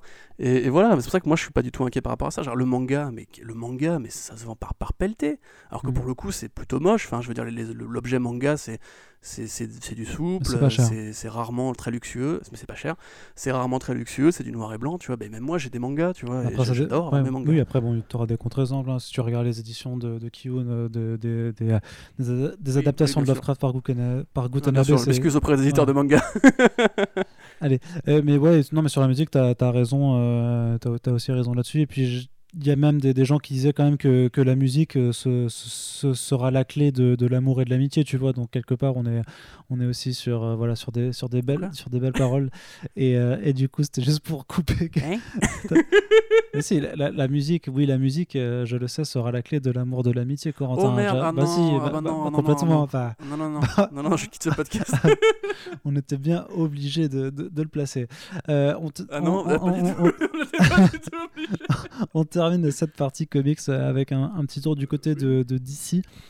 Euh, qui euh, mettrait en pause ses projets 5G, euh, donc la cinquième génération de comics, voilà, qui était un projet fomenté par l'inénarrable Dan Didio, qui depuis quelques semaines ne peut plus poser ses couilles sur la tête de Geoff Jones. Donc ça, on imagine euh, que, ça, que ça lui manque, euh, à moins que ce ne soit Bendis qui ne puisse plus euh, poser ses couilles sur la tête de Dan Didio, si je me rappelle bien du running gag. le mec s'embrouille dans son propre running gag. Ouais, bah écoutez, ça c'est le confinement, c'est à force de plus pouvoir aller au bureau pour poser mes propres couilles sur ton front, Corentin, tu vois bien que ça, ça, crée, ça crée des dommages.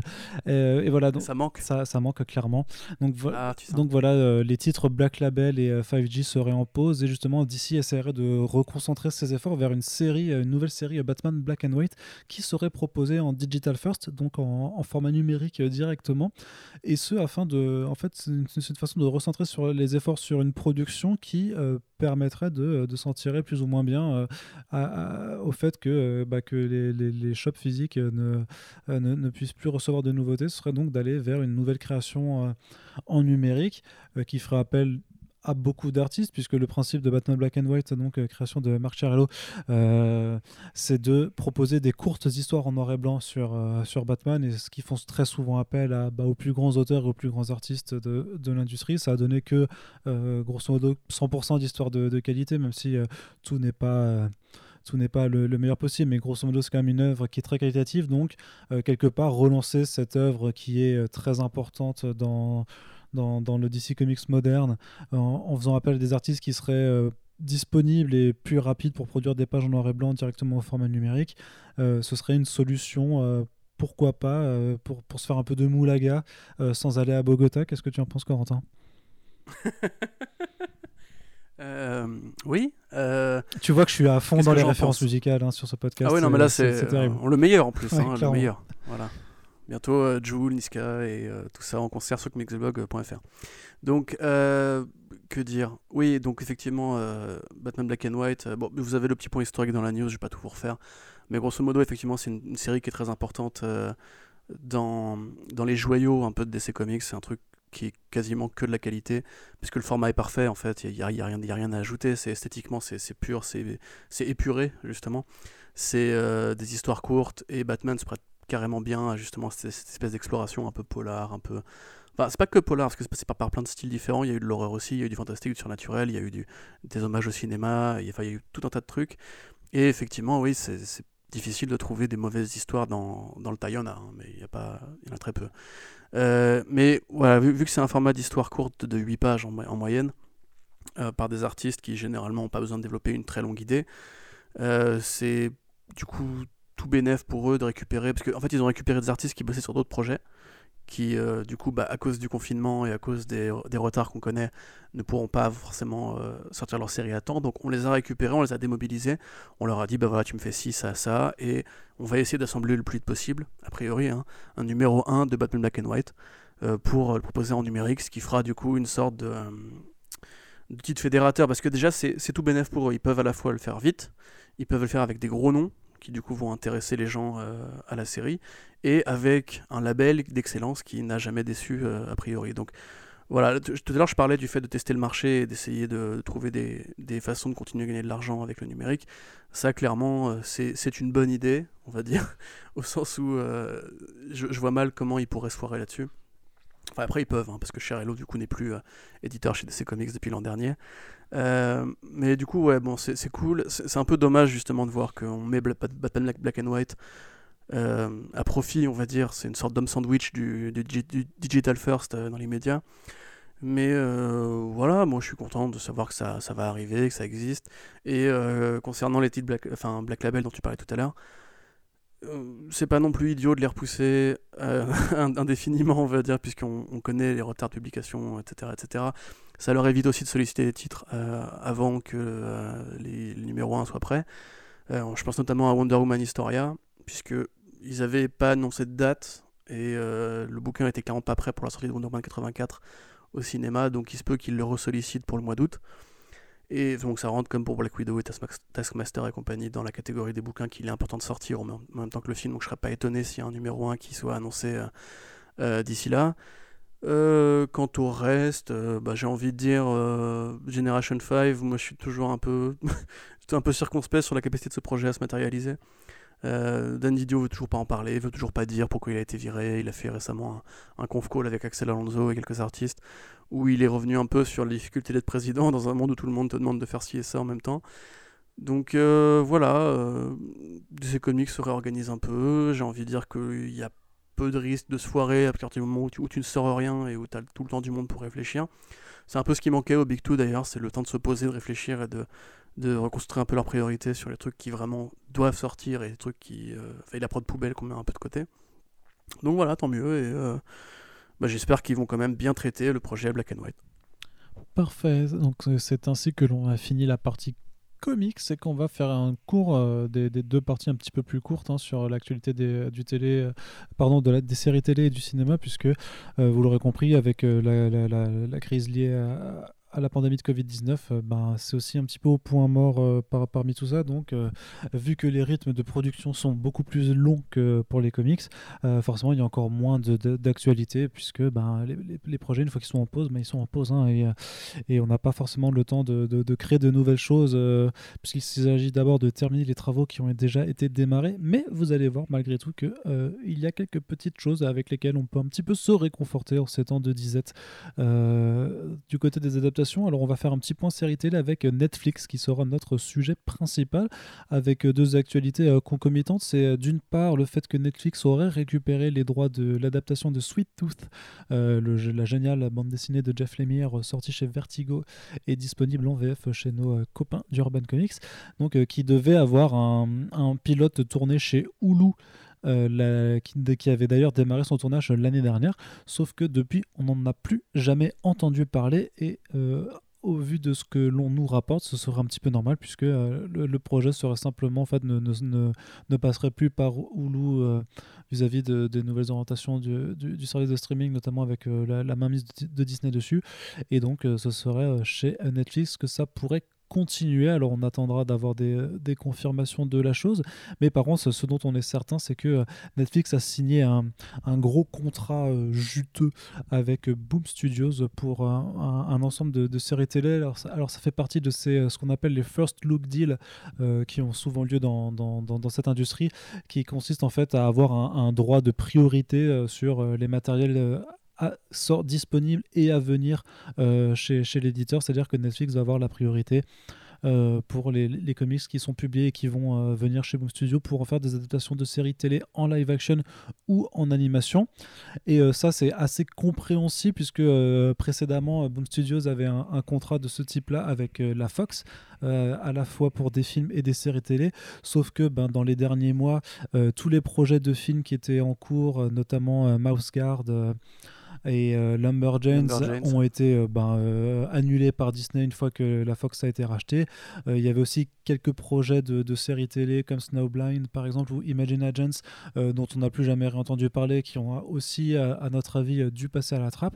Et donc au 1er janvier 2021, le contrat entre la Fox et Boom Studios cessait. Donc plutôt que de le renouveler avec des, avec des gens qui ont fait que annuler tout, tout ce qui était prévu, on comprend largement que Boom Studios ait décidé de, de se mettre un, nouveau contrat avec Netflix, d'autant plus que Netflix a quand même largement montré ces dernières années être au taquet sur les adaptations de comics, euh, que ce soit avec Dark Horse pour... Euh, pour euh, Umbrella Academy, que ce soit avec IDW pour Viewers, October Factions ou, ou Lock and Key, que ce soit avec des créations originales un petit peu comme Raising Diane par exemple. Enfin bref, ils sont un peu sur tout sur tous les créneaux.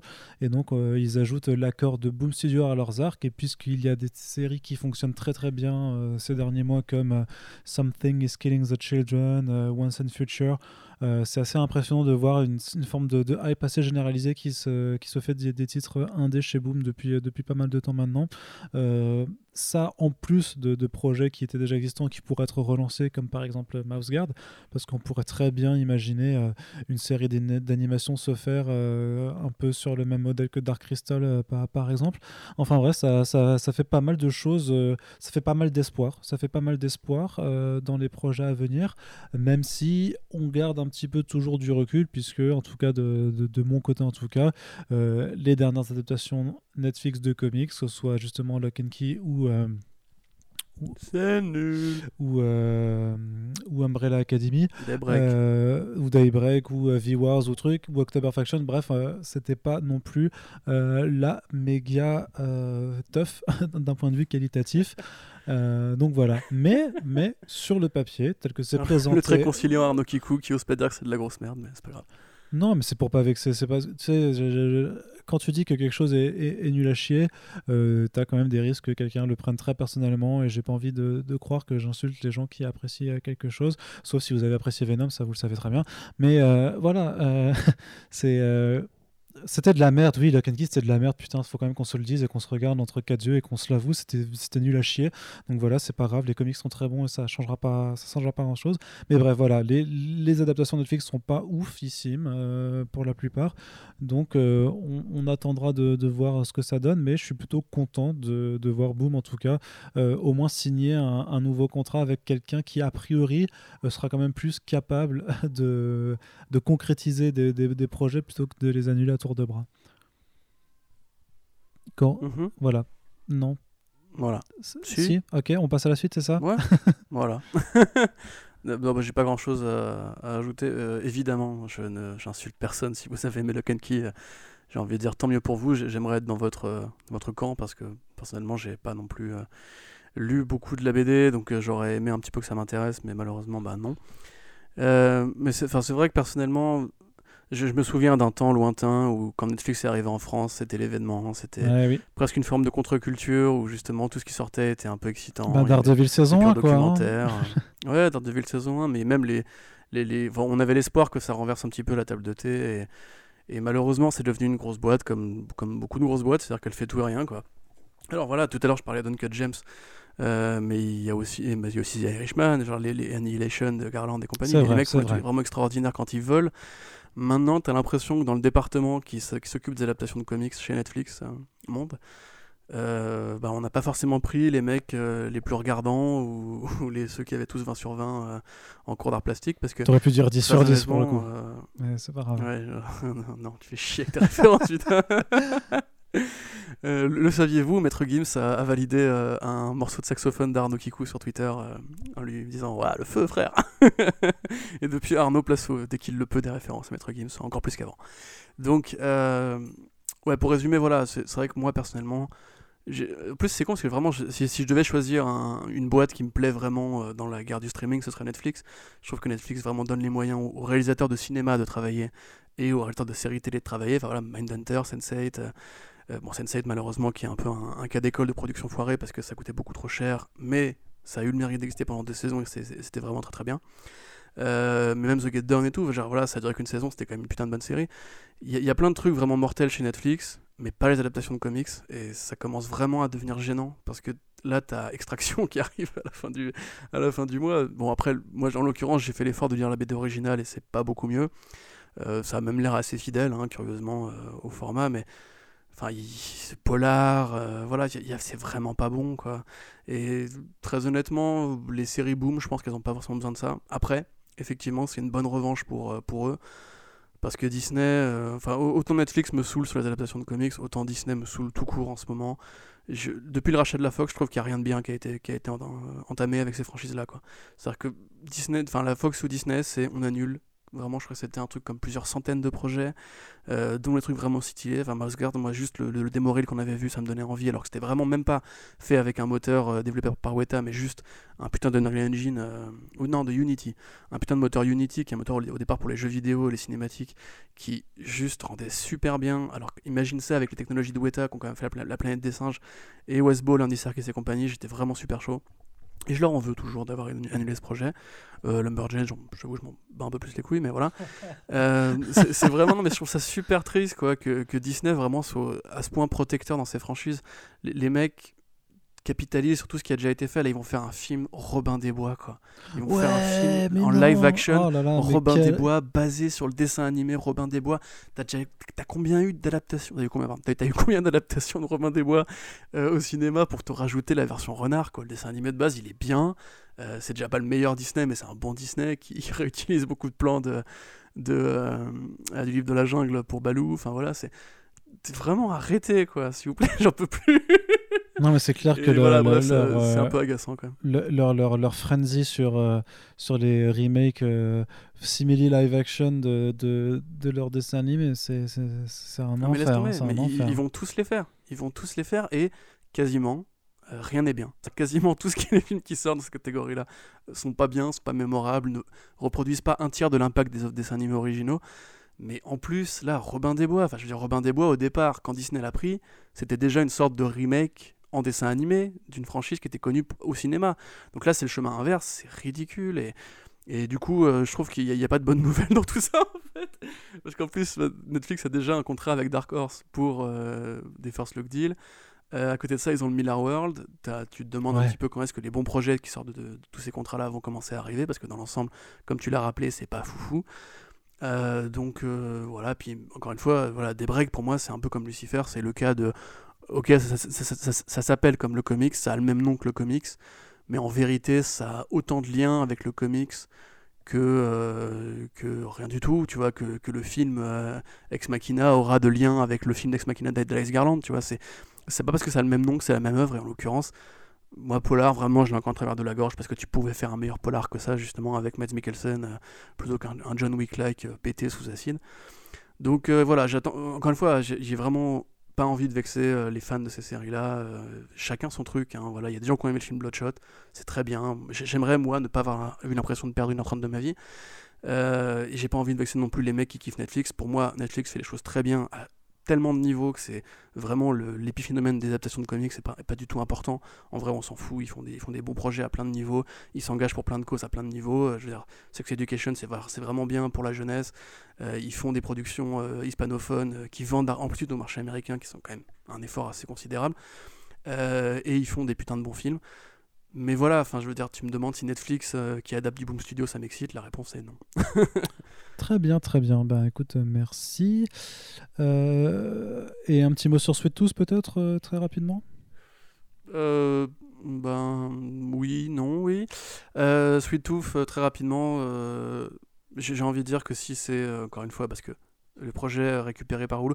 Euh, en fait, si tu veux, voilà, pour le cas Sweet Tooth, j'aurais une, vraie curiosité, c'est de savoir déjà si c'est vrai, et de savoir si, euh, si on pouvait avoir un jour le pilote tourné par Muschietti de la première série Lock and Key, parce que je suis persuadé que ça aurait été meilleur, euh, même sans être un grand, grand fan de Muschietti. parce que mine de rien, Hulu, pour le coup, c'est quand même. Enfin, Hulu, production, c'est quand même les, équipes de, de FX. Euh, donc FX, qui est peut-être le deuxième meilleur acteur sur la série télé avec HBO. C'est vraiment quasiment. Il y a très peu de choses achetées, c'est vraiment une exigence géniale. Et pareil, un, un développement qui fait confiance aux artistes, etc. Donc, si eux n'ont pas, été, intéressés par Sweet Tooth, de ce que voulait faire la team Downey, c'est peut-être que c'était pas bien en fait, tout simplement. Et euh, peut-être aussi que simplement le projet est trop compliqué à vendre en dehors des pages de comics. Parce que c'est vrai que Sweet Tooth est un chef-d'œuvre, mais c'est aussi un chef-d'œuvre parce que c'est dessiné par Jeff Lemire, parce que c'est un univers qui n'existe que dans le microcosme de Jeff Lemire, et que bah, moi je vous conseillerais en fait de lire la BD. Euh, vraiment, c'est un chef-d'œuvre, ça se lit carrément bien. Si vous aimez Jeff Lemire, bah, c'est du Jeff Lemire pur juge. Hein. c'est peut-être l'œuvre Jeff Lemire, la plus Jeff Lemire qui existe sur le marché. Euh, il y a tout dedans. Il y a le Canada, il y a les, mythes nordiques, il y a la famille, il y a la découverte du monde, il y a la candeur, la nostalgie. Euh, c'est une putain de belle aventure. Chez Carnot, tu l'avais lu et de mon avis. et très honnêtement, j'ai pas besoin de la série télé pour me rappeler à quel point c'est bien. Donc, Netflix ou pas, en fait, je suis pas spécialement curieux de ce projet-là. Mais par contre, vraiment, je vous conseille de lire euh, le putain de Sweet Tooth et toute l'œuvre de Jeff Lemire. En fait, moi, ça m'exciterait si ça devenait une série d'animation euh, ultra quali bah euh, qui reprendrait la patte graphique de, de Lemire, quoi. Mais comme, comme Paper Girl, hein, tu vois, la, série Paper Girl, pour moi, comparativement à ce que ça aurait pu donner en, animation, euh, c'est beaucoup moins intéressant. Mais non, parce que Paper Girls dans live action, ça va être un sous, euh, un sous Stranger Things euh, dans, dans la DA, tu vois. Tu le sais d'avance. tu le sais d'avance. Mm. Allez, on passe du côté du cinéma, justement, puisque Disney t'énerve, ça tombe bien, parce qu'on a quelques... on avait quand même pas mal de news Marvel Studios. non, non, attends, attends, je vais, je vais juste quand même pas faire le hater. Disney est évidemment un acteur super important pour moi à plein de niveaux. Je, reste très content de ces dernières ah, dans le studio. Mais, mais non, mais Fais gaffe, ta chemise est retournée du coup, là, ça fait bizarre. Non, mais la, façon dont Disney gère la franchise de la Fox, euh, compte tenu de ce que ça leur a coûté et du potentiel qu'il y avait à développer certains, trucs, euh, c'est vraiment super frustrant, quoi, je trouve. Et pour le coup, il y a vraiment des trucs que j'aurais aimé voir, dont Mouse Guard, qui, qu'on nous a arrachés et ça me saoule vraiment pour le coup. Mais après Disney, euh, voilà, je dis Disney, je suis pas en train de dire que c'est de la merde. Hein. Non, non, non. Je dis juste que ça pourrait, ça pourrait être mieux, quoi. Voilà. C'est ça. non, non, et puis je te rejoins parfaitement sur Masgard. Quand on avait vu les vidéos euh, et, les maquettes construites et tout ça, il y, y, avait beaucoup trop de trucs stylés de, de faits sur ce projet pour se dire que ça a pu être juste annulé comme ça. Enfin, mm. c'est d'une tristesse. Tu avais aussi un, un, projet de reboot de la Ligue Gentleman Extraordinaire chez la Fox. Euh, qui aurait pu être super intéressant parce que c'est une putain de bonne BD, euh, donc Alan Moore, Kevin O'Neill, qui n'avait pas été très bien traité par le cinéma dans sa première version, on va dire. Et ça aurait pareil, ça aurait mérité ça pour le coup, parce que même si, encore une fois, la BD est géniale et suffit à elle-même, ça, aurait pu être l'occasion un petit peu justement de récupérer cette espèce d'envie qu'a Hollywood depuis 10 ans de faire des, des univers partagés avec les héros de la littérature euh, et des monstres classiques. Et c'est peut-être la meilleure œuvre sur le sujet, euh, les premiers volumes. Et pareil, là, je suis un peu en train de la gorge, comme Chronicle 2 d'ailleurs, qui aurait été l'occasion de revoir Josh Trank, qui est un mec qui a un peu disparu aujourd'hui. Et euh, voilà, bon, après, il y aurait tout un, dossier à écrire sur euh, pourquoi euh, la Fox tuée et rachetée était une très mauvaise chose, mais un, autre jour. Très bien, allez, on passe du côté du cinéma et on va donc commencer avec Marvel Studios hein, qui, qui, a subi aussi quelques bouleversements récents avec la crise du coronavirus puisque on attendait des nouvelles de la sortie de Black Widow qui avait été stoppée puisque ben, il n'y avait plus de cinéma ouvert euh, pour recevoir les gens dans les salles, donc forcément c'était un peu, un peu compliqué. Et euh, contrairement à Warner et Wonder Woman qui ont simplement décalé la sortie de leur film de deux bons mois, euh, Marvel Studios, lui, ne, ne joue, joue, la carte de la enfin joue la carte euh, de la sécurité, c'est ce que je vais dire de la sûreté, mais non c'est de la sécurité, en décalant tout simplement l'intégralité euh, de ces films de la phase 4, c'est-à-dire que maintenant Black Widow sortira en novembre euh, en lieu et place des Eternals, que les Eternals vont sortir en février en lieu et place de Shang-Chi, et que Shang-Chi sortira au au, printemps suivant, au mois de mai, et ainsi de suite. Donc ça décale tous les projets et euh, dans ce grand euh, décalage de, de, la phase 4, euh, on s'aperçoit qu'il y a un film Marvel qui avait été, qui, dont la sortie avait été repoussée et qui pour l'instant n'a pas retrouvé de date de sortie. Je vous le donne en mille. Il s'agit bien entendu des Nouveaux Mutants qui donc devaient, pour rappel, hein, la première sortie des, des, New Mutants de Josh Boone, c'était en avril 2018. Et c'est donc un, un, un, coup du sort supplémentaire face à un film qui a été décalé 4 fois, euh, dû à des reshoots commandés par la Fox qui n'ont jamais été faits et au rachat de la Fox par Disney. Et donc euh, là, nouveau décalage à cause du coronavirus. Cette fois-ci, le film n'a même plus de date de sortie, encore une fois. Et donc, on, se demande si euh, il ne ferait pas partie de, certains films que Disney sortirait directement sur, euh, en VOD ou sur une plateforme de streaming, puisque c'est par exemple le cas avec leur film Artemis Fowl, qui semblait se diriger tout droit vers un gros, un gros flop au cinéma et qui sera désormais une exclusivité Disney+. Et vu que The New Mutants, a priori, malgré la curiosité, surtout dans les communautés des, des lecteurs de comics, on va dire, puisque euh, le grand public a, je pense, plus ou moins oublié l'existence de ce film euh, malgré tout. Euh, voilà, parmi les lecteurs, il y avait quand même pas mal de, curieux et de curieuses, mais clairement, The New Mutants, comme Dark Phoenix, ça allait pas être un énorme succès euh, au box-office et donc euh, euh, les, les, théories qui reprennent de plus belle en, ce moment, vu que le film n'est toujours pas redaté, c'est de se dire qu'il arrivera comme Bloodshot directement en numérique. Corentin, qu'en penses-tu de tout cela?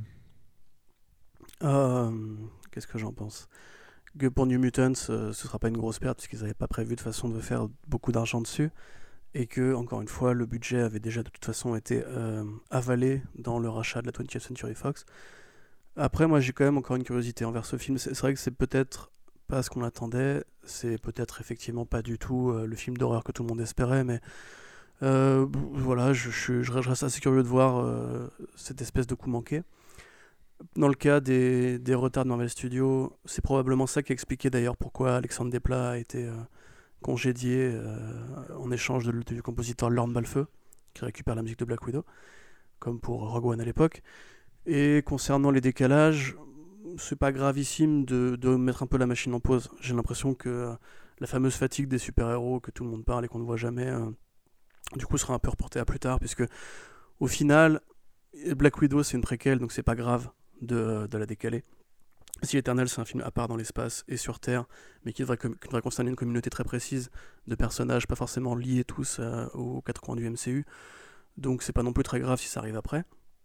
Et au final, s'ils si, se donnent du coup plus de temps pour mettre en place certains projets, si peut-être que ça débloquera un peu de réflexion, ou que ce sera pas fait à, la chaîne ou à l'usine, tant mieux. Euh, dans l'intervalle, tu as aussi Thor Love and Thunder qui commence un peu à se monter de son côté. Euh, cette phase 4 a quand même l'air pas trop dégueu, je trouve. Dans l'ensemble, il y a quelques projets vraiment intéressants. Donc, euh, puis c'est jamais qu'un décalage. En fait, c'est un décalage très général, puisque on se contente de décaler chaque film à plus loin d'une place. Donc, au final, ça change pas grand chose. C'est juste. Euh, je, serais peut-être plus inquiet pour les séries qui sont prévues cette année chez, chez Disney, dont on n'a pas forcément beaucoup de nouvelles pour l'instant. Mais a priori, ça devrait rouler. Donc, voilà, c'est probablement pas le studio qui va le plus souffrir de, euh, des décalages actuels. Il y a quand même une, petite curiosité, c'est que le fait, euh, si, si je me trompe pas, c'est que le film, euh, le troisième film Spider-Man, pour l'instant, a toujours pas été décalé officiellement, puisque c'est une, une, une, production Sony Pictures aussi, que c'est du coup ça, ça répond pas au, à l'agenda de Disney. Et pour l'instant, parce, parce qu'ils n'ont pas communiqué dessus, mais ils le feront pas. Enfin, ils pourront pas le tourner. Ce sera en juillet. Bah, après, Sony, c'est. voilà, tu vois, tout à l'heure, je disais, je suis pas anti-Disney. Peut-être que je suis anti-Sony, par contre.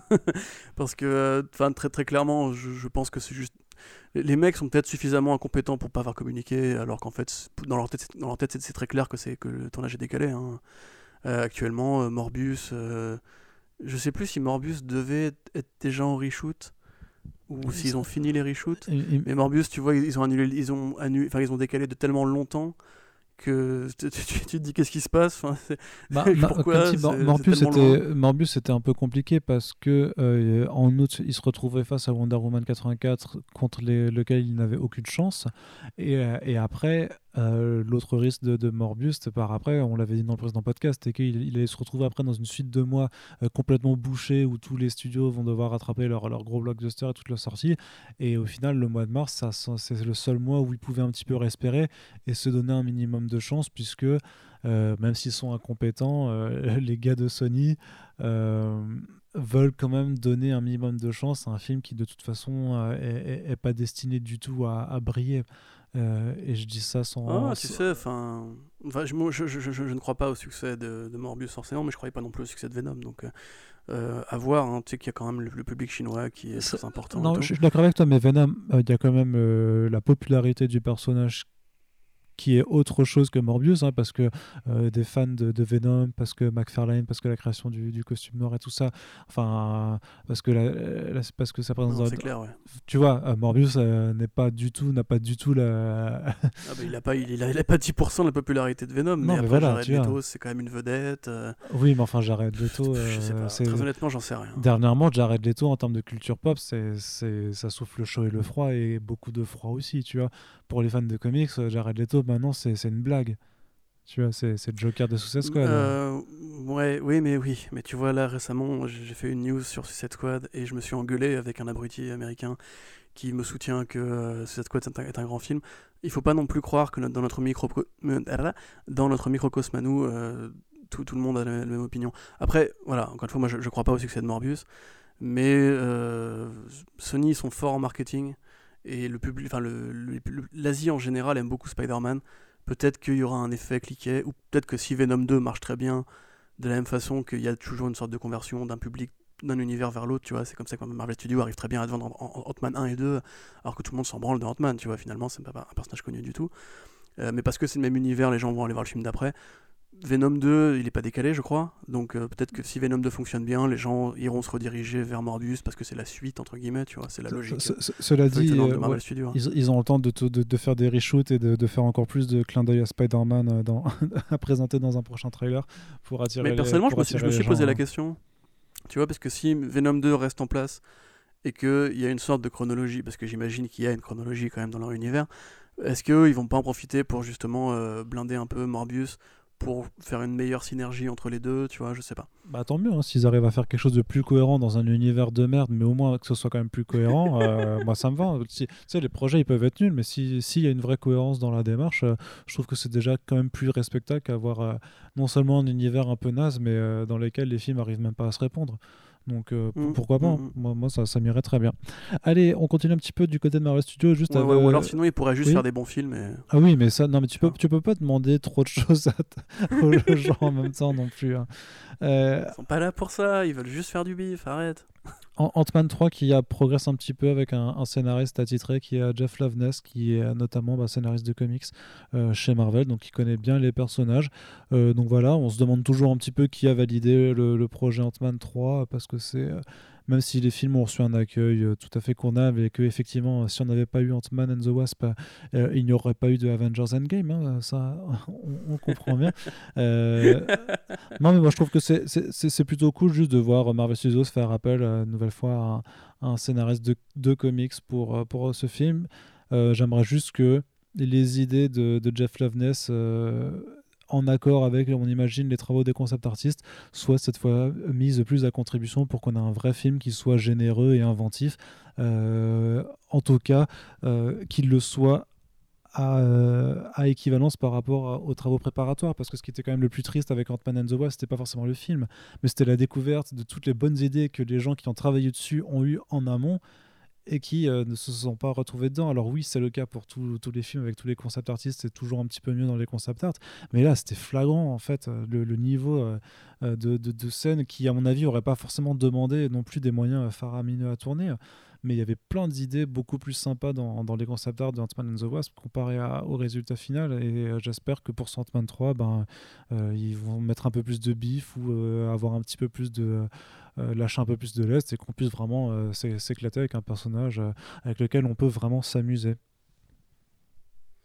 Oui, bah. C'est compliqué quand même parce que effectivement Jeff Loveness c'est un mec au demeurant d'ailleurs très sympathique mais tu vois après le licenciement de Scott Derrickson qui a priori voulait faire un vrai film d'horreur avec Doctor Strange et Kevin Feige qui nous rappelle qu'il n'y a pas de place pour le cinéma de genre chez Marvel Studios c'est compliqué d'encore de, y croire en fait. Je veux dire, ils ont quand même eu deux fois l'occasion de faire un truc avec Ant-Man et deux fois ils se sont foirés. Effectivement, le, le, comparatif concept art, la possibilité d'avoir un vrai film façon euh, Chérie, j'ai rétréci les gosses ou L'aventure intérieure ou Le voyage fantastique, etc. était vraiment là. Et je pense que n'importe quel cinéaste qui a un peu d'imagination et du talent peut te faire un, un, film vraiment passionnant avec Ant-Man et, le Microverse et compagnie. Euh, pour moi, c'est pas vraiment. Tu vois, les, scénaristes, c'est pas le problème dans les studios. Hein. Ils, ont généralement des bons scénaristes, des mecs qui font des bons films à côté. Mais euh, le problème, c'est est-ce que euh, le patron Kevin Feige va bien vouloir, en fait? Parce que tout dépend un peu de lui. Tu peux avoir un très bon scénario si Kevin Feige dit Ouais, mais non, parce que moi je pense que par rapport à notre, univers, ça va trop loin sur tel ou tel plan. Après, la phase 4 a l'air quand même, quand même, j'espère, d'être enfin le moment où ils vont se lâcher un peu ils ont des personnages qui sont qui, qui, qui mènent à ça. Je veux dire, She-Hulk, c'est typiquement un personnage que tu, que tu dois écrire comme une héroïne méta, sinon elle n'est pas intéressante. Il faut que tu fasses un truc assez marrant avec Loki pour quand même faire passer la pilule de la, troisième résurrection, enfin même de la quatrième résurrection. Euh, ils partent vers, le multivers et compagnie, donc voilà, peut-être peut que, que c'est le moment où vraiment ils vont enfin se donner les moyens de faire un truc vraiment marrant, vraiment méta, vraiment... Peut-être qu'ils ont appris de l'expérience Taika Waititi aussi. Euh, moi, je demande juste un film rigolo. Tu vois, quitte à pas forcément avoir le Ant-Man. Euh, enfin, j'allais dire le Ant-Man que j'aime. Enfin, en vrai, je m'en fous de Ant-Man. Mais quitte à avoir un, film qui soit dans la lignée des premiers, au moins qu'on se marre un peu. Parce que même le deuxième avait pas réussi à être très drôle. Enfin, il était pas si drôle que ça, quoi. Donc euh, voilà, Jeff Loveness, très bien. Ant-Man 3, pourquoi? À voir. De toute façon, il, va arriver ce film, donc autant qu'il soit bien, tu vois. Ouais, c'est ce que je me dis aussi. c'est ce que je me dis aussi. C'est juste bien de voir que, que le film avance, quoi grosso modo. Et il y, a, y, a, un autre projet qui est. L'enthousiasme de Comics Blog sur les adaptations, c'est chaud.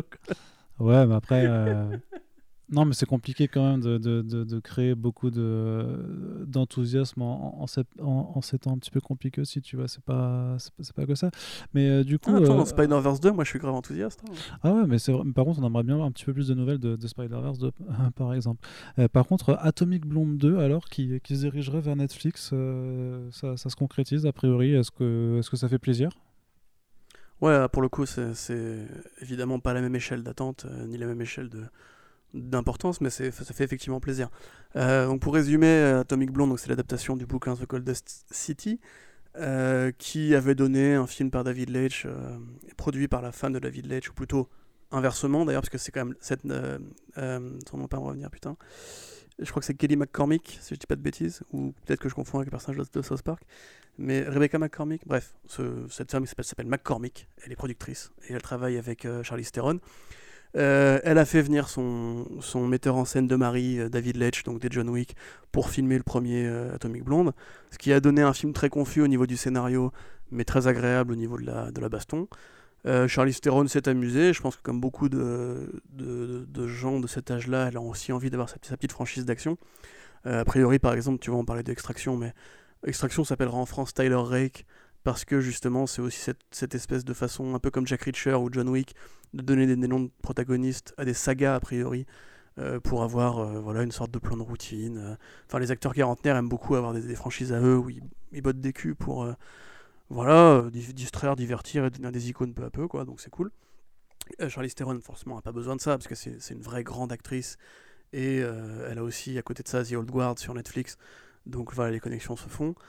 Le projet a enfin été mis en développement, c'est bien Netflix comme on pouvait s'y attendre, ça reste la même équipe à la production comme on pouvait s'y attendre. Euh, Charlie Theron, a priori, a une main dans la création, donc bah, c'est bien, elle reste maîtresse de son projet. À côté de ça, donc il y a bien The Old Guard, et euh, ça lui fera une petite respiration entre deux grands films euh, pour péter des gueules. L'esthétique du premier, la bande-son du premier était cool. Il faudrait juste voilà, avoir un scénario un peu moins fouillis. On ne sait pas encore si David Ledge va revenir. Mais euh, voilà, ça, met un peu de tatane euh, au féminin en plus, qui est plutôt toujours euh, assez cool. Dans, dans, vos écrans connectés, que dire de plus? On, est content quoi. On est content, effectivement. Non, c'était juste pour dire, ça a le mérite de se concrétiser un petit peu plus, j'ai l'impression. Donc voilà, c'est clair que ça n'arrivera pas cette année, ni, ni, sûrement en 2021, mais Quoique peut-être en 2021, pourquoi pas. Mais euh, voilà, mm. c'est... c'est cool quand même d'avoir des suites de franchises euh, féminines comme ça, parce que ouais. tu as eu ces dernières années une sorte, une sorte d'envie, alors à la fois motivée par le mouvement MeToo, le mouvement Time's Up et compagnie, euh, de mettre un peu de, de flingue, de mettre un peu de, de points américains dans, dans les mains de, de femmes. Euh, t'as eu Ocean's 8 qui a pas marché, et bon, alors, en l'occurrence, c'est pas un excellent film, mais c'est un film qui était relativement sympathique, qui était malheureusement pas à la hauteur des, de la première trilogie de Steven Soderbergh. T'avais euh, le reboot de Charlie's Angels qui, pour le coup, est vraiment pas très un, un, vrai mauvais film. et, et Tomb Raider aussi, qui a priori n'aura pas de suite, mais on ne sait pas encore, etc. Donc là, déjà qu'il y ait une franchise de héros, enfin d'héroïnes qui pètent des gueules, qui, qui ait droit à une suite, c'est déjà une très bonne nouvelle. Et compte tenu du fait que, sur, que Charlie Theron c'est aussi Furiosa et que Furiosa c'est la plus grande héroïne de l'histoire du cinéma, c'est une bonne nouvelle que ce soit elle qui porte le mouvement. Voilà, on est content.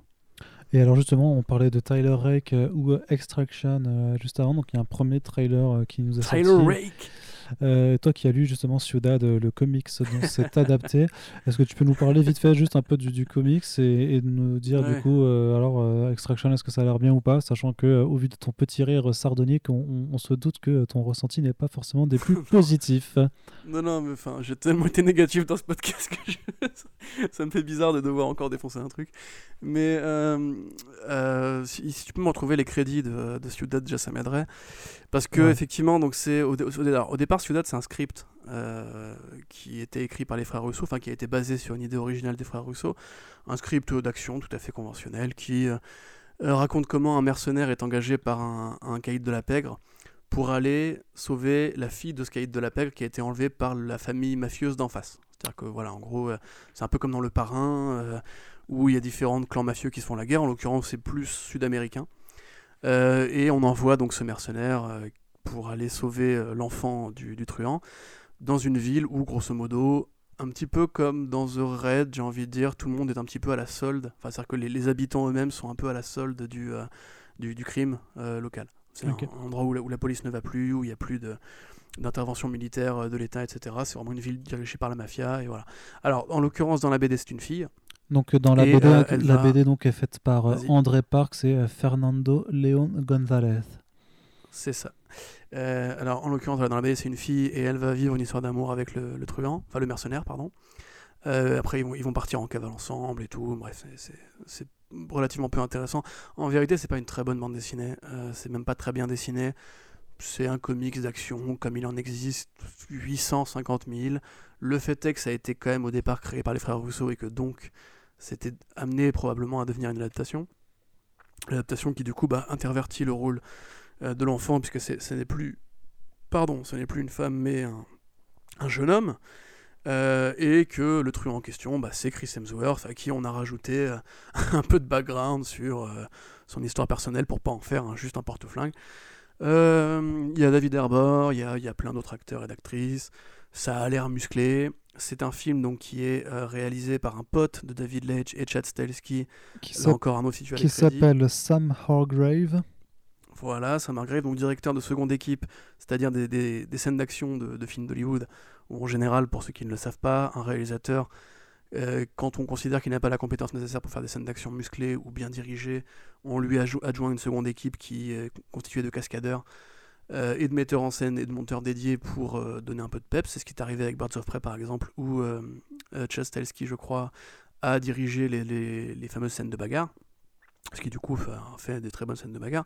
En l'occurrence, ce mec-là est aussi un ancien de 87-Eleven, la boîte de Lech et Stahelski, qui a aussi fait Atomic Blonde et Deadpool 2 et Winter Soldier et quelques scènes de Fast and Furious.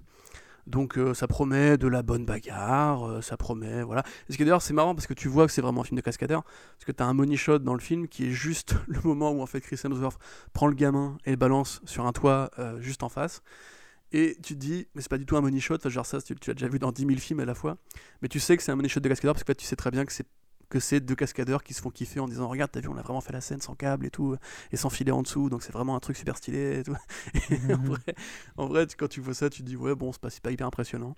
Euh, donc ce sera probablement pas le film de l'année ce sera probablement juste un, un John Wick euh, couleur sépia avec euh, Chris Hemsworth musclé qui pareil comme Liam Neeson ou ou Mel Gibson etc rentre dans cette catégorie d'acteurs qui commencent gentiment à attaquer la quarantaine mais qui reste quand même assez musclé. Donc un mec de 40 ans musclé, enfin un mec de 36 ans en l'occurrence musclé, si on lui met pas un flingue dans les mains, ben on n'est pas, des bons américains. Euh, du coup, voilà. Moi, ça m'excite qu'à moitié, mais en même temps, je peux pas les engueuler parce qu'effectivement, la BD de base n'était pas extraordinaire. Et si ça peut combler un manque d'actionneurs euh, pour plein de gens, bah voilà. Je, je sais que c'est un plaisir coupable pour, pour plein de gens, l'actionneur un peu bourrin comme ça. Ça a l'air mieux monté ou mieux foutu qu'un Taken. Euh, il se trouve que 87 Eleven, pardon, c'est quand même aujourd'hui devenu euh, une boîte qui est vraiment légendaire pour ses scènes d'action. Donc, go, voilà, c'est bien. De toute façon, on verra bien le résultat puisque ça arrive le 24 avril, donc on sera toujours confiné, on aura largement le temps de mm. mater ça. Et, et pareil, hein, à la Netflix, on annonce le film, trois mois après on fait un trailer, deux semaines après on sort le film, c'est-à-dire qu'il y a eu quasiment zéro promo dessus. Euh, je pense qu'eux-mêmes ont conscience que c'est un produit euh, qui est juste là pour divertir, donc faut pas non plus enfin, le voir comme un truc euh, vraiment. Ouais, après, c'est curieux parce qu'avec une tête d'affiche comme Chris Hemsworth et, et, même David Harbour, tu vois, je trouve que c'est un peu curieux de ne pas avoir plus insisté dessus. Mais hum, hum, hum. je suis d'accord. Mais même David Harbour, il avait fait, je crois, un Frankenstein pour Disney, dont on a peu entendu parler. Ouais. pour Netflix, pardon.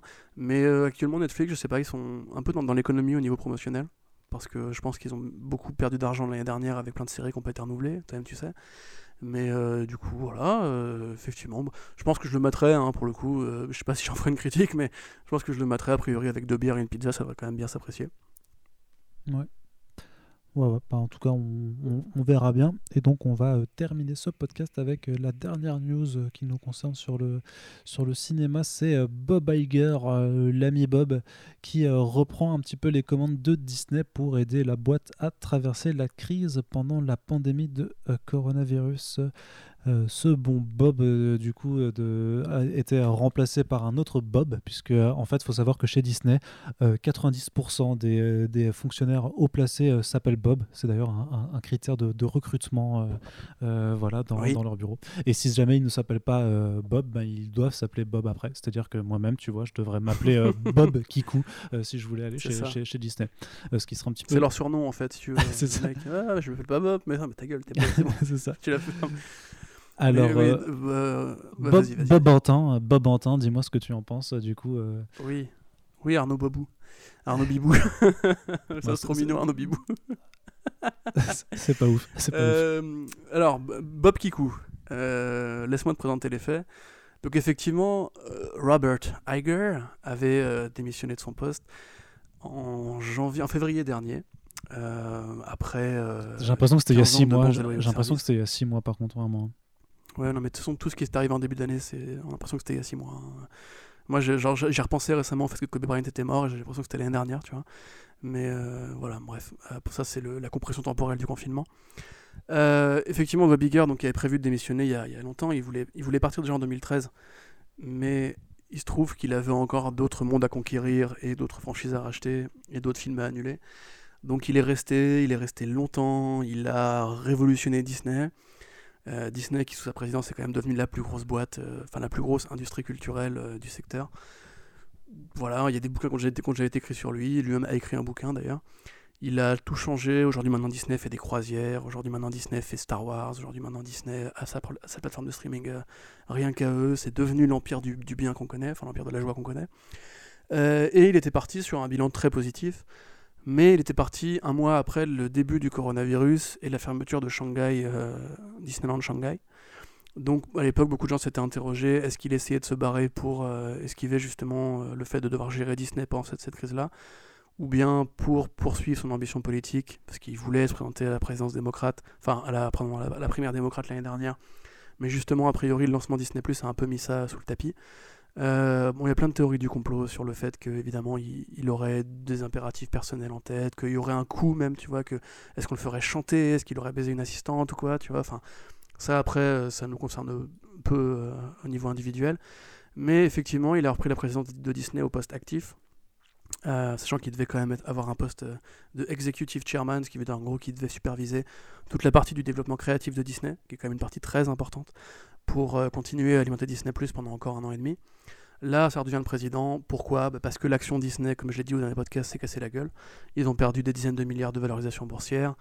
Euh, je crois que l'action valait un truc comme 160 dollars il n'y a pas si longtemps et qu'elle est tombée à 100 euh, en 3 semaines. Donc évidemment, pour une boîte de cette importance-là, c'est très très très important d'envoyer le bon signal. Donc on ramène le mec qui a mis Disney sur le devant de l'affiche. Euh, et Bob Chapek, bah, euh, on verra plus tard, parce que le pauvre gars, c'était quand même le, mec qui dirigeait la, division parc d'attractions. Et on va dire que le coronavirus, c'est un peu con de mettre un mec comme ça qui, du coup, bah, son domaine d'expertise, il peut pas vraiment l'utiliser en ce moment.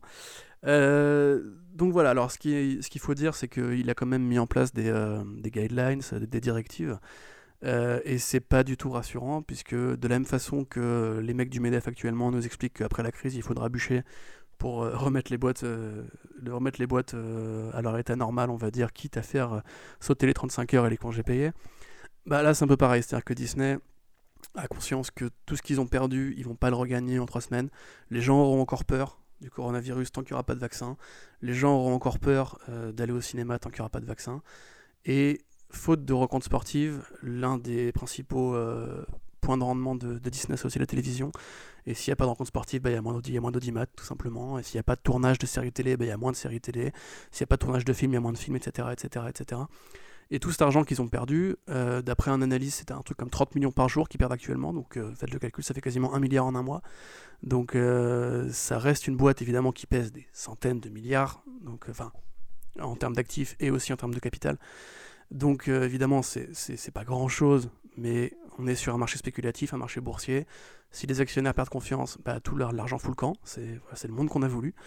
Euh, du coup, voilà, ils vont a priori licencier euh, beaucoup. Alors comme on dit tout à l'heure, pour l'instant, c'est juste des cessations d'activité. C'est-à-dire que les employés ne sont pas virés, virés. Ils sont en pause. Oui, vas-y. Non, c'est juste pour dire qu'effectivement, euh, même si on l'a pas forcément relayé sur Comics Blog, parce que ça nous touche un petit peu moins quand même directement, mais euh, Disney a fait plusieurs vagues de, euh, de ce qu'on appelle de, de, de, congédiement, de, de furlough, c'est le, terme anglais, c'est vraiment, vraiment un terme spécifique, c'est to furlough. Voilà, ça, j'ai pas vraiment trouvé d'équivalent. C'est une mise à pied, quoi, grosso modo, tu vois, mais, mais pas, mais pas, mais pas une, sauf que c'est pas une sanction, quoi. C'est c'est une prise. Bah, c'est une disposition. plus une sorte de, congé sabbatique obligatoire. Ouais, c'est ça. dire. C'est-à-dire que t'es pas payé, mais t'es pas viré, et tu vas un peu travailler, et voilà, tout va bien à part ça. Euh, d'ailleurs, c'est assez marrant de voir comment ça a été géré entre Disney World US et Disney, euh, Disneyland Paris. Puisque euh, à Disneyland Paris, il y, a un mois de ça à peu près, il y a eu une, grosse polémique. Parce que du coup, Disney mettait ses, intermittents du spectacle en congé indéterminé selon la nomenclature française, en leur proposant, si, s'il vous plaît, de démissionner d'eux-mêmes. Sauf qu'évidemment, en France, quand tu démissionnes de toi-même, bah, tu perds ton droit au chômage. Donc, c'était pas du tout euh, envisageable pour eux. Euh, la CGT euh, a dû un peu menacer Disney de faire un procès, etc. Pour que du coup, finalement, Disney accepte de mettre 1300 intermittents du spectacle en congé, en chômage partiel, pardon. Donc, euh, non, c'est comment le terme déjà? Chômage? Non, c'est chômage partiel chez nous. Chômage partiel? Ok, d'accord. chômage partiel, du coup, bon, ils ont. C'est là un petit peu que tu vois la différence entre la, juridiction américaine et française sur le, la facilité à se séparer d'un employé. Euh, n'empêche que, du coup, pour l'instant, c'est quand même 70 000, enfin 73 000 employés qui ont été euh, mis à pied entre la Californie et la Floride. C'est-à-dire que c'est les deux plus gros points de travail de Disney, la Californie parce que c'est les studios et la Floride parce que c'est le parc. Euh, et le développement qui va avec, et les studios aussi, hein, les studios en Floride. Donc euh, voilà, ça fait quand même beaucoup, beaucoup, beaucoup, beaucoup, beaucoup, beaucoup, beaucoup de chômeurs pour une seule boîte. Euh, sachant qu'évidemment, c'est que le début, puisque dans les, guidelines de, de Bob Iger, il y a le fait que quand Disney va rouvrir, quand les parcs vont rouvrir, il faudra déjà mettre des nouvelles mesures de sécurité en place pour éviter que ce genre de crise sanitaire se reproduise, mais aussi que les gens aient assez confiance pour remonter dans, dans, Space Mountain euh, sans risquer de choper un truc, enfin de choper la mort quoi. Euh, et paradoxalement, bah, ils vont fermer des bureaux, ils vont faire moins d'employés, et quand un président de boîte qui pèse des dizaines de milliards te dit moins d'employés, ça veut dire moins d'employés, et euh, moins d'investissements publicitaires. Et un truc qui est aussi assez préoccupant, c'est le fait que Disney investit quand même pas mal dans le développement de nouveaux projets, notamment des pilotes de séries télé, parce qu'ils ont quand même euh, prenez par exemple Stumptown, tu vois, Stumptown c'est une série Disney, c'est une série ABC, donc c'est une adaptation de comics par Disney. Euh, et Disney régulièrement produit des adaptations de comics comme Whiskey Cavalier par exemple, qui était la série qui avait embauché, Maggie Walking Dead et ce pourquoi elle s'était barrée de la saison 10, je crois. Donc ça par exemple, Disney a priori va mettre le, un, bon coup d'arrêt. C'est-à-dire que Bob Iger dit qu'il faut qu'on arrête de penser euh, avec la télévision du passé. Ils ont conscience, je pense, que, que Disney Plus c'est l'avenir, puisque actuellement Disney Plus c'est un peu le seul truc qui ramène du bif à Disney, tout simplement parce que c'est la marque Disney que les gens ont envie de revoir Cusco, que j'ai vu, que j'ai vu hier et que c'est un très bon film. Ah, après, c'est, euh, quand même un peu une façon de penser un peu court-termiste parce que là, effectivement, c'est le truc qui cartonne euh, parce que non seulement la marque est, forte, mais parce que le confinement généralisé fait que euh, beaucoup de gens vont, se sont très certainement abonnés euh, par besoin de, contenu et parce que pour eux ou pour occuper leurs enfants, on va dire, s'ils sont à, domicile avec leurs gosses. Mais je veux dire, même si ça prend du temps et qu'il y aura jamais, il y aura toujours, il y aura un après Covid-19, hein, bien entendu, il y a quand même un moment où bah, les gens vont pouvoir ressortir parce qu'un un vaccin sera trouvé normalement. ça prendra le temps que ça prendra. Oui, mais, il y aura quand même une, forme de retour. Ça, ça va pas remettre les gens devant leur poste de télévision, tu vois. Ah oui et non, mais, mais, mais, plus par rapport au parc euh, ou au truc. Et puis, puis la, télé est quand même un, Enfin, je veux dire, les plateformes de streaming, ça reste aussi une alternative et en tout cas un choix dans la façon dont, tu as euh, de, consommer euh, tes, contenus culturels. la télévision, elle n'est pas non plus complètement obsolète encore. Donc je trouve ça un peu dommage de, de se dire, en fait, là aujourd'hui, oui, parce que la situation de crise fait que c'est le pôle Disney Plus qui fonctionne de ouf, du coup on ressent tout à partout, euh, tout ou partie est là-dessus, et on va complètement délaisser le reste euh, pour la réouverture, alors que justement... Euh, non mais Arnaud, mais ça c'est le du capitalisme 101, quoi, je veux dire. Quand, quand une boîte perd ne serait-ce que 1% de son objectif de croissance, on verrouille tout. Je veux dire, tu prends Electronic Arts il y a quelques années qui avait essayé de faire des jeux un peu innovants, etc. Ça n'a pas marché. Hop, on arrête tout et on fait que du FIFA, enfin que des, des, jeux à licence qui marchent bien. On en sort un par an, etc. Je veux dire, la plupart des grosses boîtes fonctionnent comme ça, même toutes les boîtes qui sont en récession, le premier truc que, tu dégages, c'est de la masse salariale. Et enfin, nous, on le sait, hein, voilà, typiquement, euh, le, fait est quand une boîte est en récession, le premier truc que tu fais, c'est que tu vires tes employés, tu tu demandes pas forcément. Euh, en l'occurrence, ils ont quand même eu les coups de prendre un, prêt bancaire euh, de 6 milliards de dollars pour éponger les pertes. C'est déjà un truc que beaucoup de boîtes n'auraient pas fait, parce que beaucoup de boîtes seraient contentées juste de virer tout le monde. Là, ils ont quand même ils n'ont pas viré tous leurs employés, mais euh, c'est un truc que tu. Enfin, le, truc, le truc que tu fais, c'est que tu fermes les écoutilles quand ton bateau il prend l'eau, tu vois. Et là, en l'occurrence, le fait est que la recherche de nouveaux contenus, la recherche culturelle, la recherche de, de financer de nouveaux projets pour éventuellement créer le nouveau phénomène de, nouveau phénomène de demain, ou même juste parce que tu es cinéphile, de vouloir participer à, à l'écosystème culturel en, en, créant de nouvelles œuvres, etc., c'est un truc qui est totalement dispensable à Disney, qui, encore une fois, fait un milliard avec le remake de Aladdin. Euh, le remake de Aladdin, ils ont fait un milliard, c'est ridicule. Enfin, je veux dire, c'est un, film que tout le monde a vu euh, à l'époque, qui est génial, hein, évidemment, mais j'ai pas besoin de voir un remake en live action de Aladdin pour savoir que c'est bien. Mais en attendant, c'est super. C'est du recyclage, tu vois, il n'y a aucune création dedans. Et les mecs, ils font 4 milliards avec les Marvel en 3 films par an. Ils font 4 milliards avec les Disney en remake, pareil, par an. Star Wars, bon, ça prend l'eau, hein, mais ça continue à bien marcher. Et ça a fait aussi le succès de Disney Plus avec The Mandalorian. Et encore une fois, la Fox, euh, ils ont tout sabré, ils ont tout, tout, tout sabré. Et ils vont, euh, je crois que c'était un, truc comme 6 à 7 films par an avec les franchises de la Fox qui vont être utilisés. Et a priori, les franchises, tu les connais. Ce sera Alien, ce sera Avatar, ce sera le truc qui marche et que les gens connaissent. Disney a toujours été dans la protection de ce genre de contenu-là. Les, les, seuls contre-exemples que tu peux trouver à ça, c'est Pixar. Euh, parce que Pixar, bah, il y a de la créa, il y a de la créa de ouf. Et ouais, Star Wars, on va dire, euh, éventuellement, où on, laisse un peu les, boîtes expérimenter. Même, même ça, tu vois. Enfin, je veux dire, il y a plein de projets Star Wars qui ont été mis en pause ou quoi, parce que juste euh, les films d'avant n'ont pas marché. Et la logique a toujours été la même chez Disney. C'est si, si ça marche pas, on, on, arrête. Tu vois, ils n'ont pas essayé de faire une suite de John Carter, ils n'ont pas essayé de faire une suite de Lone Ranger, parce que les films n'ont pas marché, ils n'ont pas essayé de, de pousser un peu ces licences pour voir si ça pouvait se développer. Parce que la Fox, pour le coup, a peut-être plus, avait peut-être plus l'habitude de faire ou même, euh, ou même Paramount, ou même plein, genre Pacific Rim, t'as eu un deuxième film alors que le premier n'a pas marché. Warner Bros va faire une suite à Mad Max Fury Road alors que le premier n'a pas marché.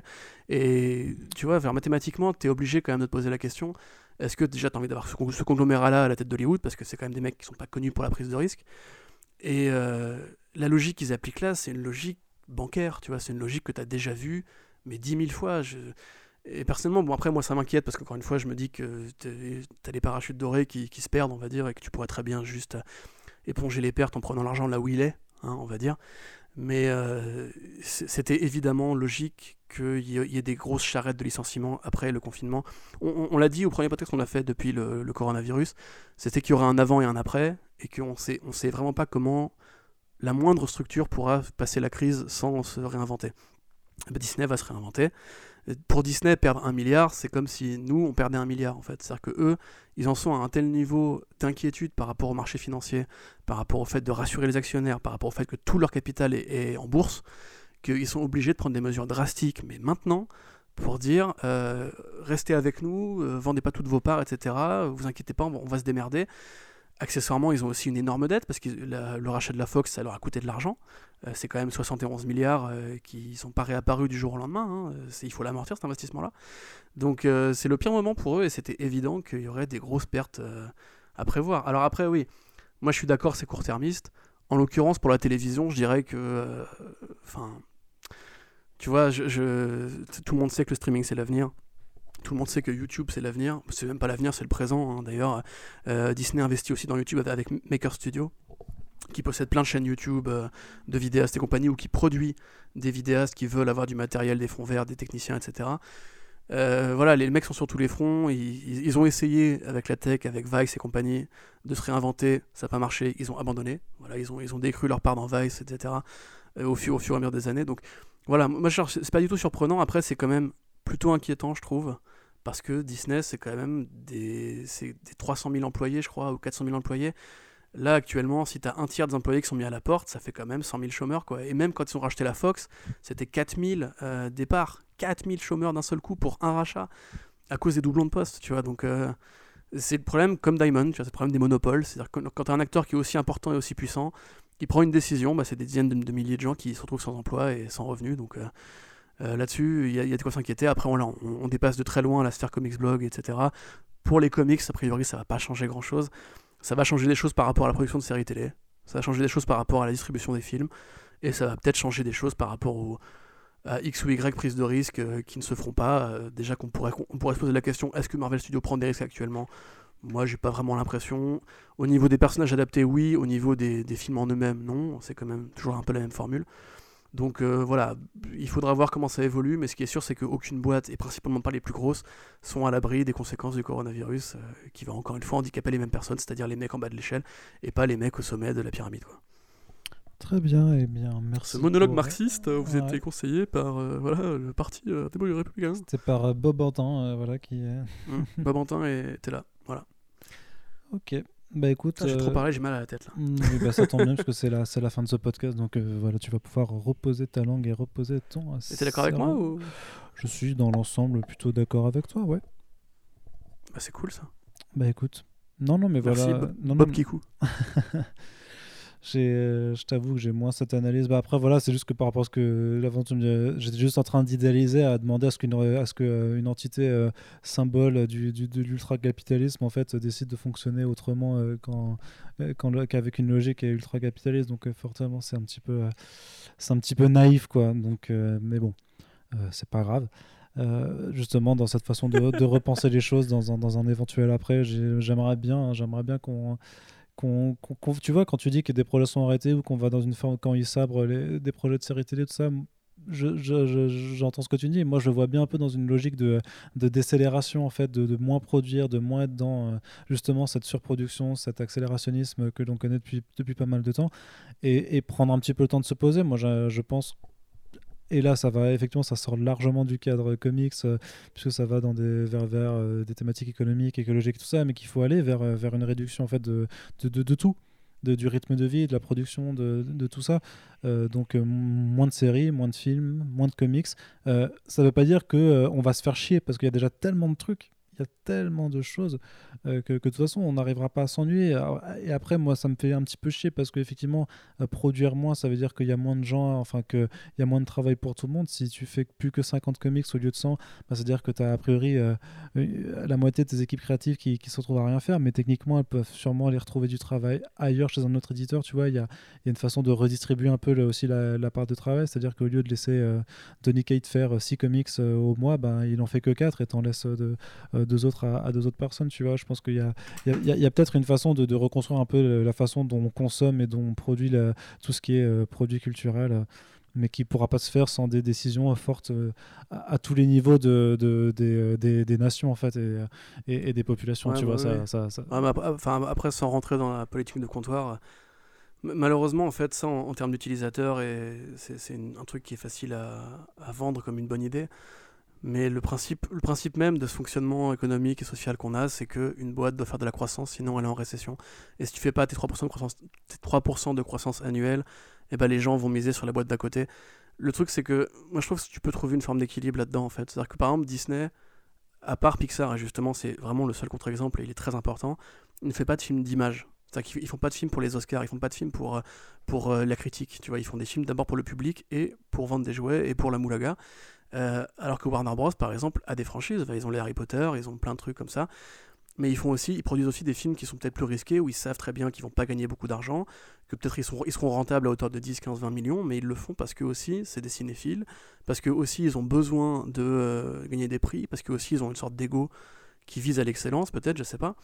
Euh, je prends Warner Bros, mais je peux prendre d'autres studios. Beaucoup de grands, studios ont une division justement comme ça. c'est très bien. C'est très bien Fox Searchlight, par exemple, c'était ça. Tu vois, Fox Searchlight, c'était une boîte qui était juste une usine à chef-d'œuvre.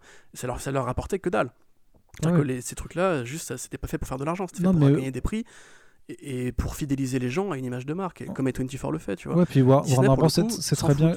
C'est très bien que tu prennes Warner Bros, parce que tu parlais de euh, Fury Road qui a pas marché avant, mais qui a quand même reçu un accueil critique excellent, tu vois. Donc euh, ça, ça permet de, justement de donner des suites à des projets qui effectivement rapportent pas de moulaga, mais qui, qui ont la, la, la, moula du, du, de la critique. Pardon. Mais tu vois, pour, c'est pareil pour les comics, je veux dire, c'est compliqué d'aller dire à Marvel, produisez moins. Eux, ils vont te répondre, bah ouais, mais va, va, va, dire ça à DC Comics. Et DC Comics te répondra, ouais, moi je suis obligé de le faire parce que si je le fais pas, Marvel le fait, etc. Et les indés vont te répondre, ouais, mais nous, tu vois, si on, si on dit, va dire aux auteurs, euh, non, ton projet ne nous intéresse pas, bah ça veut dire que du coup, euh, on participe à la décroissance culturelle, etc. Et voilà, c'est pour ça qu'il faudrait, en fait, c'est là que McFarlane a raison et que le mec de Boom a raison, il faudrait déjà juste à l'échelle des comics, s'ils arrivent à se mettre d'accord, pour que tout le monde marche main dans la main et trouve des façons de s'organiser. Tu vois, ce que disait McFarlane aussi, que j'ai pas cité, c'est que lui, il avait dit, ce qui serait intéressant, c'est par exemple qu'on se mette d'accord sur des créneaux annuels pour que chacun fasse son event sans qu'on se marche dessus. Et tu vois, ça, déjà, ce serait un progrès, mais colossal par rapport à l'accélération la, culturelle qu'on a actuellement. Marvel fait un event tous les mois, euh, donc 12 events par an, voire même parfois bon, sur deux mois. Exagère pas non plus, c'est peut-être pas tous les mois non, plus. Mais, disons, disons qu'il n'y a pas, un mois. Je peux pas dire un par mois, mais je veux dire que voilà, il n'y a, pas un mois où il n'y a pas un event. sans qu'il y ait un event en cours, hein, a priori. L'été dernier, l'été dernier. Euh, T'avais, euh, je vais pas m'en souvenir, t'avais le truc des Fantastic Four. T'avais le truc avec les croisements de personnages qui ne se ressemblaient pas, enfin qui n'étaient pas faits pour se, croiser, là j'ai oublié le nom. Euh. Ah putain, c'est passe tellement vite.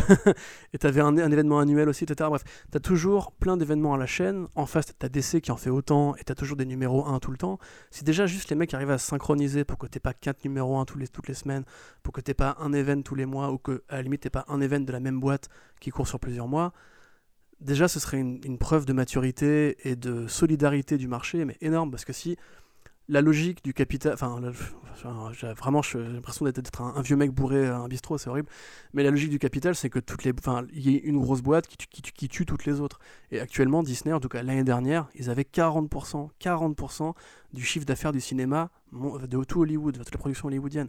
C'est colossal, c'est beaucoup trop, c'est énorme. Surtout quand justement les mecs n'ont pas cette quête. Euh, euh, de l'excellence qui fait que tous les films sont pas faits, juste pour gagner des pétrodollars quoi.